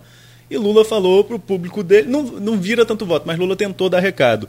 O que acontece o que acontece é que existiu uma expectativa tão grande de um embate entre Lula e Boni que virou uma atração não eleitoral, virou um, um, uma atração midiática. Todo mundo queria aquele embate devido à postura do presidente, batendo na Rede Globo durante quatro anos, né, e a Globo numa linha é, de noticiar de uma forma mais incisiva. E eu falava aqui, Nogueira, eu não lembro se eu falei no ar ou naquele que você sempre fala que dá um podcast do intervalo na semana passada que essa postura do Bonner me assusta e às vezes pode favorecer algum candidato. Essa, é, essa, essa maneira mais incisiva de, de entrevista.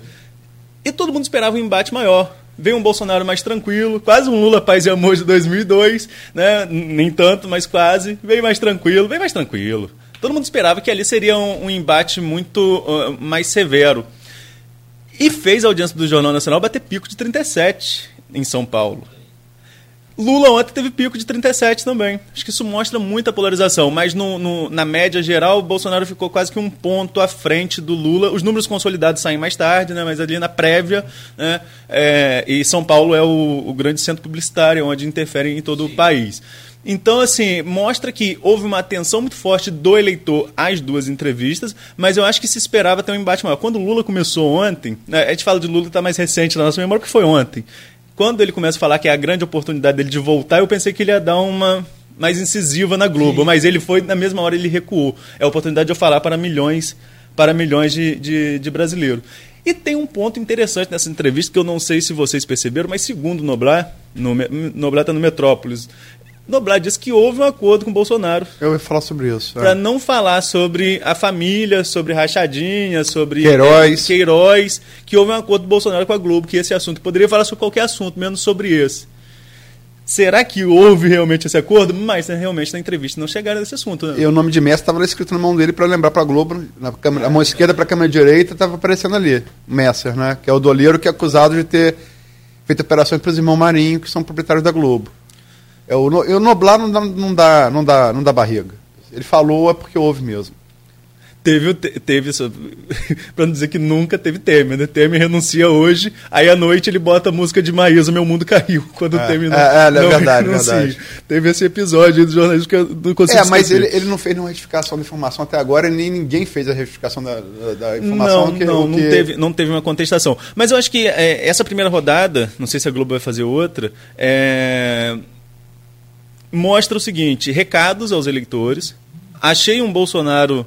Achei um Bolsonaro mais tranquilo em relação com a imprensa. Tive a oportunidade de entrevistá-lo aqui no Porto do Açu, até viralizei, porque ele veio para cima, é, tá na cara que eu sou candidato. Né? Aí vai lá e fala, ah, repórter, repórter imbecil, porque é tudo assim, né? Nós fazemos as perguntas e a gente faz como se a gente estivesse num embate com um candidato. A gente que ele cria essa animosidade, cria, não, cria. Não, não, somos nós, mesmo, nem, nem você. Né? Acho que até mesmo por isso havia essa expectativa maior desse embate Bonner-Bolsonaro. É, ontem, é, acho que o Lula, acho não, a Luiz colocou aqui, é por verdade, foi um erro gigantesco que ele fez com o agronegócio, mas aproveitou para bater ao comparar, por exemplo, mensalão e orçamento secreto, acho Uma que foi virtude dele. um ponto positivo para ele enquanto campanha.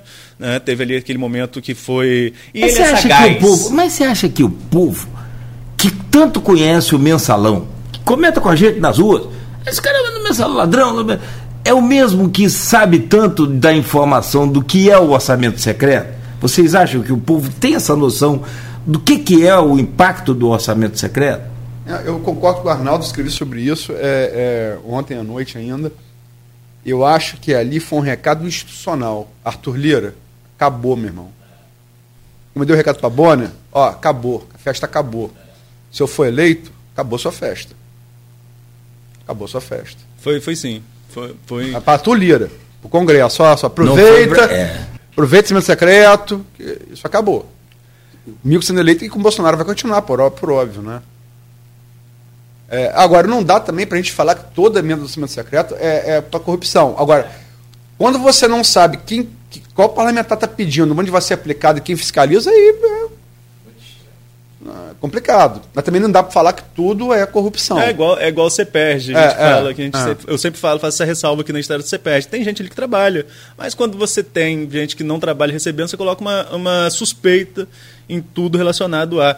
Mas eu acredito que as próximas pesquisas devem mostrar Uh, semana que vem a Globo tem pesquisa encomendada, tem pesquisa IPEC encomendada pela Globo para a semana que vem, já para medir essa questão, se, se as entrevistas alterou ou não o cenário eleitoral, a gente vai começar a ver isso. E tem um outro fator que adiou inclusive o início do nosso programa, que a gente poderia ter chegado um pouquinho depois, que é, que, que é o começo do horário eleitoral, né, tanto na rádio quanto na TV.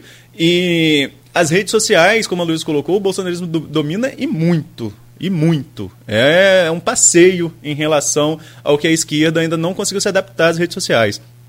Mas a TV aberta ainda tem uma grande influência sobre o eleitorado, sobretudo nesse nicho que Lula já tem uma grande vantagem, que é o eleitorado é, das classes menos favorecidas, que ainda assiste mais a TV aberta, não tem tanto acesso às plataformas de streaming e também não tem acesso à TV fechada. É, Maurício Batista, além de ouvinte número um, já está na coprodução do programa, já chamou minha atenção aqui que deu nove horas. É, e, e tá um embate legal aqui na internet, o pessoal tá. Ah, teve um comentarista, Nogueira, que se hum. me permite, eu não vou achar hum. aqui, acho que era. Ah, meu Deus. Ivonete. Não, não, foi o Gilvan, quando eu falava sobre o voto do evangélico, ele questiona qual, e qual o problema do público evangélico. Ah, não tem sim. problema nenhum do, é, do não, evangélico. Claro, nem... O que eu estava colocando e reafirmo aqui é que o evangélico tem o voto segmentado. Ele consegue é, é, agrupar a questão do voto evangélico, ele é um voto agrupado, diferente do voto católico, que não tem essa mesma linha. O rebanho está solto. Exatamente. Cada um opta por quem quer e há uma divergência muito grande. No voto evangélico tem, inclusive, partido que tem arregimenta aí um grande número de, de é. eleitores. É, eu fico com essa análise do Aloysio e acredito que, não sei se você falou também, mas eu até colocava lá no, twi no Twitter ontem a minha impressão quem vota em Lula vai continuar votando em Lula. Quem vota em Bolsonaro vai continuar vo votando em, em, em, Bolsonaro. Isso é, é, parte do princípio. Os indecisos, que estão é, é, diminuindo a cada dia, já com as novas pesquisas, é, podem ter sofrido um impacto, sim, nessas, nessas duas entrevistas. E que, para minha surpresa, confesso a vocês que, para minha surpresa, o Bolsonaro foi muito acima da média esperada. E eu confesso que eu consegui ver, não sei se eu estou certo ou não, um afastamento dos filhos dele diretamente, abertamente na campanha, podem estar em outra é, função indireta, não direto, mas não aparecendo diretamente. Em compensação, vocês percebem, Arnaldo citou Lulinha Paz e Amor, não vou dizer que Bolsonaro é paz e amor, não. É, mas ele está muito mais polido do que na eleição de 2016 e 18. 2018. Perdão. Eu queria fechar, se vocês me permitem. Primeiro, eu sei que a Renato quer falar mais uma coisa a você. É, resumir a ópera, da, a ópera da, das entrevistas para voltar e fechar com pesquisa. Eu acho que é, são perspectivas diferentes de Bolsonaro se, é, a, a, a, ele não se perder, e não se perdeu, foi pressionado, mas sobreviveu, foi considerado uma vitória.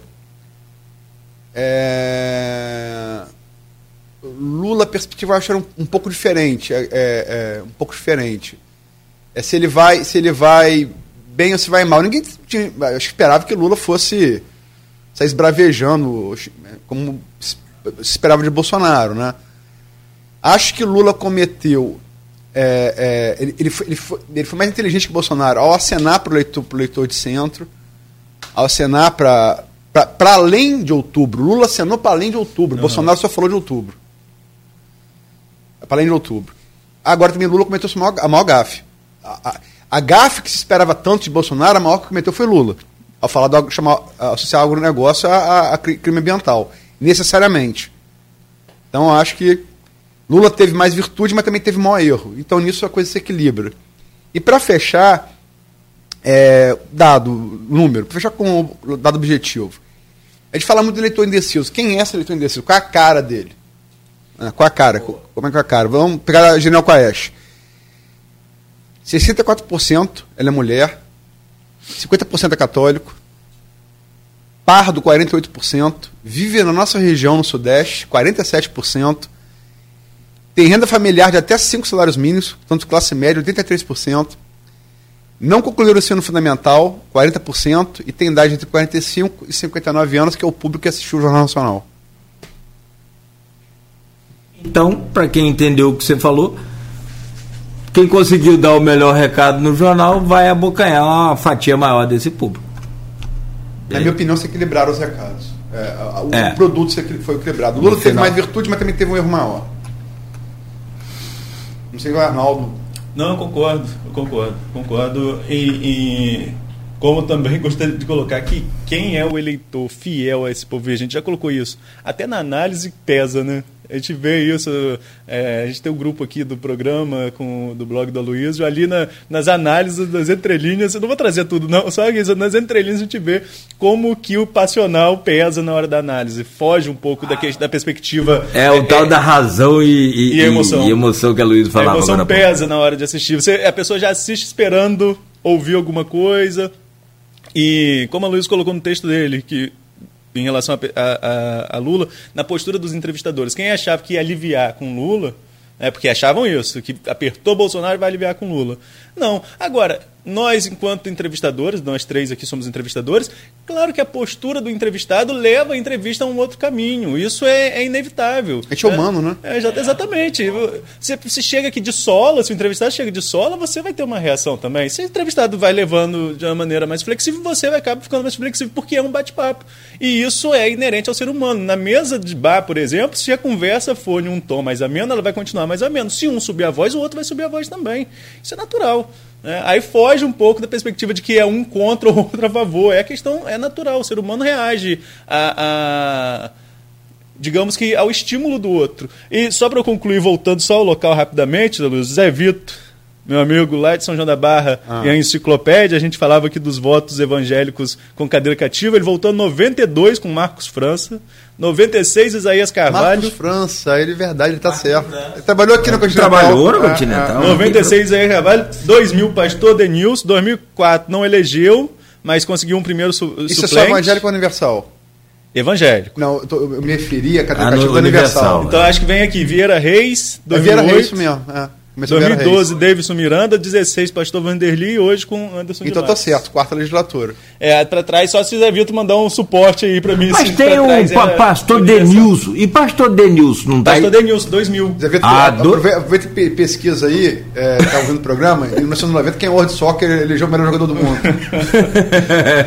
então, assim, essa, essa questão do peso do voto evangélico é, é, é uma questão muito forte no eleitorado brasileiro e tende a crescer. Pra quem não entende o que você está falando, me perdoe, conversa com um, um evangélico, e se for da Universal, no caso de Campos, dos vereadores, conversa com um univers, da, da Universal de Campos para você entender o que, que é que está sendo analisado. Ô, gente, eu não posso ir embora aqui como é, âncora do, do, do, jornal, sim, que mais a minha função aqui é provocar os senhores. É, como é que pode, eu, eu não, não, só para a gente fechar, nem mesmo que seja um, segundinho aí, Cristiano, depois dá um desconto a gente aí. Não sei se a gente tem esse crédito, mas não, não sei. Mas como é que pode, pela, pela visão assim, norma, na, na, é, dos, dos opinadores nacionais, dos grandes formadores de opinião também, é, o Ciro Gomes tem um desempenho muito bom no Jornal Nacional. Como é que pode ele passar batido? É a polarização? Polarização. É, eu vou de novo votar pesquisa. É, mas era mais objetivo de falar isso. A gente está hoje no dia 26 de agosto de 2022. Volta ao dia 26 de agosto de 2018.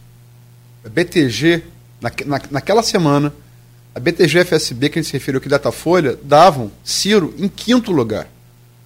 Quinto lugar. Lula, que vai ser no dia 30, impugnado, indeferido, mesmo preso desde abril, estava, e foi indeferido pelo TSE hoje atacado pelos bolsonaristas, presidido por. por fugiu o nome dele agora? O, foi presidente do TSE em 2018? Ah, ai meu Deus. Ah, Faquin. Não, Faquin não, Faquin era agora. É, Barroso. É, Luiz, é, Luiz Barroso, presidido, indeferiu. É, Ciro estava em quinto. E, e, que fica na cabeça aquela coisa do que eu falei do Bajo. É o último lance. A gente vai lembrar de ser o terceiro ali disputando com a Haddad. É muito claro. Lula saiu, Ciro herdou parte dos votos. A gente tem, a gente tem que assumir uma coisa. Isso independe de, de simpatia. O problema das pessoas, as pessoas querem julgar com a sua simpatia. Sim. Lula e Bolsonaro são duas figuras muito populares, são dois líderes populares legítimos. Goste-se ou não.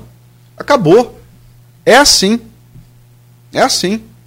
E, e, e, tem uma virtude que nublam. Eles têm uma virtude que nublam, que transforma a virtude de Ciro em defeito. Eles falam, falam a linguagem do frentista do posto, ele, ele não tem tecla SAP. Ciro, até para a gente que é jornalista, é, é difícil, é muito número. Tem quase que ficar com o Google do lado ali para. Agora, é uma pena, o candidato altamente preparado. Muito preparado. O projeto do governo mais profundo. Uhum. Eu acho o diagnóstico de Ciro perfeito. Eu não sei se, se o remédio dele é, é, o correto. Mas o fato é que nunca foi tentado. E, e o quadro nosso econômico e político é muito ruim. Não, agora não tem nenhuma garantia que vai dar certo o que ele está propondo. É plebiscito, vai deblar o Congresso. Isso não deu certo na Venezuela, por exemplo. Isso dá certo na Europa. Qual modelo a gente vai seguir? Né? Eu não sei. Mas o que é muito preparado é agora. Ele, Ciro, ele está no campo da esquerda, onde a figura de Lula, a gravidade de Lula é imensa, uhum. e todo mundo que tiver vai orbitar como satélite, não tem jeito, isso é gravidade. Ele só virou, quase virou astro. Quando Lula sai, ele disputou com a Haddad, é outra coisa. E Ciro tem uma linguagem é, é muito técnica, muito preparada e tal, mas que é, a, que seria virtude é defeito numa comparação com o discurso direto, aí de novo para semiótica, né? Direto, a mensagem vai direto do emissor para o receptor. Ciro não, Ciro precisa de toda a caçap. Até para gente precisa. É, então não, eu acho que é, é uma pena. Agora, eu acho que Ciro é aquela coisa. É aquela. É aquele grilo falão. O grilo falante era a consciência do Pinóquio, né? o, do colóide. Então, é, é, é, acho que o Ciro é o grilo falante do, da, da sociedade brasileira. Ele está falando, apontando os pecados que a sociedade está cometendo e, e alertando para a necessidade de você resolver isso, de alguma maneira. É aquela história que se eleição fosse prova, mas eleição não é prova, eleição é voto, né? E que se fosse prova, talvez fosse diferente. Tem gente que fala se fosse prova, algo que interessa do presidente há muito tempo, que talvez seja mais preparado. Mas é, é no voto e, e, essa questão do voto de falar com o povo, como a Luiz colocou. E Ciro é muito técnico, tem conhecimento, agora, infelizmente, na, na minha opinião, e acho que é, as pesquisas mostram isso, Ciro vai sair dessa eleição menor do que realmente é. Ah, porque a polarização está muito forte. Assim como aconteceu com a Marina, por exemplo, em 2018, né, que saiu, eh, teve aquele movimento de vira-voto ali no finalzinho. Do, do, do vira é, do Marina para Ciro, para tentar Ciro chegar ao Haddad e ir ao segundo turno que não deu certo, a Haddad chegou ao segundo turno, mas nessa eleição, é, o Ricardo André falava aqui na semana passada, Luiz, eu não lembro qual pesquisa você que está acompanhando mais pode lembrar, do voto consolidado. O eleitor do Lula e do Bolsonaro, 80, mais de 80% não muda seu voto. A BTG-FCB deu é, 80, 80, ver aqui, acho que foi 89 para o voto consolidado de de Bolsonaro e 81 de Lula. Deixa eu confirmar aqui. Acima aqui. de 80. Agora, mais, segundo a, a, a, análise dele, mais de 70% do eleitor do Ciro poderia mudar de voto ainda. Ou seja, é um voto que está em aberto. É, e, e, pode ser voto útil tanto para um lado quanto para o outro. Que eleitor do Ciro consegue ser dividido. Tem eleitor ali que simpatiza mais com o Bolsonaro como segunda opção. Como a tem... Gel Coutinho falou aqui ontem que vota Ciro no primeiro turno e vota Bolsonaro é, no segundo. Como, no, como, de, de, como vota em Lula por ser um, um candidato ali, digamos, do centro-esquerda. Ciro hoje tenta representar, né, um centro-esquerda, beliscando um pouquinho o centro. Mas, é, então assim, o recado que fica de Ciro, quatro eleições presidenciais, é a quarta eleição presidencial dele, e vai sair dessa menor do que realmente é. Infelizmente, digo infelizmente porque acho que é um quadro muito bom para o país, com um estudo muito bom em relação à situação do Brasil. É o seguinte, o próprio Ciro já falou isso algumas vezes, em relação a Ciro, né? Presidência de destino. Você vou, vou, vou, voltar. Eu falei aqui, vamos voltar a 98. O craque da França não era Zidane, era Cantona. Hoje todo mundo fala de Zidane. Vamos voltar a Ciro em agosto de 2018. Ele estava em quinto, terminou em terceiro. É o quadro que fica. Vamos voltar para 94. Pô, Baixo perdeu o pênalti, mas ele, ele acabou com o jogo contra a Bulgária e contra, e contra a Nigéria. Vamos, vamos, vamos, vamos voltar um pouco. 94. o mesmo no 1994, Fernando Henrique estava definido que não ia vir para Senado porque tinha dificuldades. Ele ia vir para deputado federal. E não era eleição garantida, não. Ele era senador, não tinha eleição garantida, tinha perdido a prefeitura para Jânio Quadros, eu tirei uma foto, sentado na cadeira, virou a eleição, foi uma virada dessa que a gente está falando, ah, o fato novo. Fernando Henrique Cardoso, 94, ele perde, ele perde dois anos antes da eleição prefeito de São Paulo, uma foto infeliz, que posou na cadeira antes de ganhar, vinha em decadência, botou, Itamar botou ele porque era um cara ajeitoso politicamente. Ele não estava não ia concorrer à reeleição do Senado porque tinha, teria dificuldades, ia fazer como a S fez, diminuir, vir para o deputado. E não era isso quando era seguro. Veio o plano real, Fernando Henrique foi primeiro turno presidente do Brasil, foi reeleito depois. Então, o que a gente está falando, eu quero dizer o seguinte, quem está falando em agosto não tem nenhuma garantia de que vai ser o, o resultado de outubro. Né? Ah, sim. Eu só acho que não sai de de Lula e Bolsonaro. É, eu acho impossível sair de Lula e Bolsonaro. E concordo com o ouvinte que a terceira via é que, é que, é que mesmo. Ainda que eu possa ter. Eu, Aloysio, vai não vai votar nem Lula nem Bolsonaro no primeiro turno. Isso não tem a ver o que eu penso com o que eu estou vendo. Sim, sim. Mas é, é bom tirar de vista que as coisas é acontecem. É bom que né? aí é. Gente, são 9h33. Conta que é o horário do programa. Em minha defesa, em nossa defesa, eu recorro ao TSE, que nos obrigou a atrasar o início do programa, Cristiano. Só posso falar uma, uma última coisa? Vamos lá. Uh, um debate aqui na, na, na entre os ouvintes. Uhum. É, Jefferson Rangel acusa. Né, eu quero falar aí que o pecado mais grave foi Lula cometeu no agronegócio. Aí Vera Marques, médico, já foi entrevistado nesse programa, coloca aqui. Não foi bem assim. Ele disse, ele, ele disse que tem dois tipos de produtores: os fascistas, direitistas e os que contribuem para o país. Vera disse sim, só depois que é, Renato Vasconcelos cobrou ele da besteira que ele tinha falado. Ele quis consertar. Né? Ele quis consertar, mas a, a, a, besteira já tinha, já tinha sido dita. E não é justo com o agronegócio. Não, é justo. Não o foi. país está. Você de... não pode generalizar categoria nenhuma. Né? Categoria nenhuma. Ele, ele só separou, usando metáfora agricultura, o joio do trigo. Hum quando o Renato Vasconcelos. Boa. Né? Renato Vasconcelos. Mas aí já é tá. Aí, já, aí, já, já falou. Aí já falou, não tem jeito. É, e o agronegócio foi o que você falou. Hoje o país é desindustrializado, passa por um processo de desindustrialização muito, muito grande, não é de hoje. Desde... Uma das coisas que serão mais ataque com razão. É, é. Ah, não sei, o país pode estar desindustrializado? Pode, mas aí tem que ter um outro fator muito bom. Serviço e tecnologia é. também não é o caso nosso. Também não é. Então o que, que segura hoje a gente? Agricultura, é. Como é que se idealiza assim? Sei lá. É ao vivo né? ali, não tem jeito. Gente, olha, eu sinceramente aqui, pelo engajamento aí na internet também, no Face, muitos comentários, essa eleição é assim. Você vê aqui que você, não aparece um um cirista aí, né? Para defender, para. Né? Então tá polarizada mesmo e a gente vai só analisando esses momentos que estão, como a Luísa disse, muito bem o que a gente está falando aqui hoje, o que foi do dia 15 do mês passado, de julho, né? Muita coisa se aproveita, outras já mudaram, já tem outra fotografia, né? Então é aquela história. Fechamos por aqui só para te agradecer e desejar um bom final de semana e anunciar que amanhã tem folha da manhã nas bancas bem cedo na casa, nas casas dos assinantes.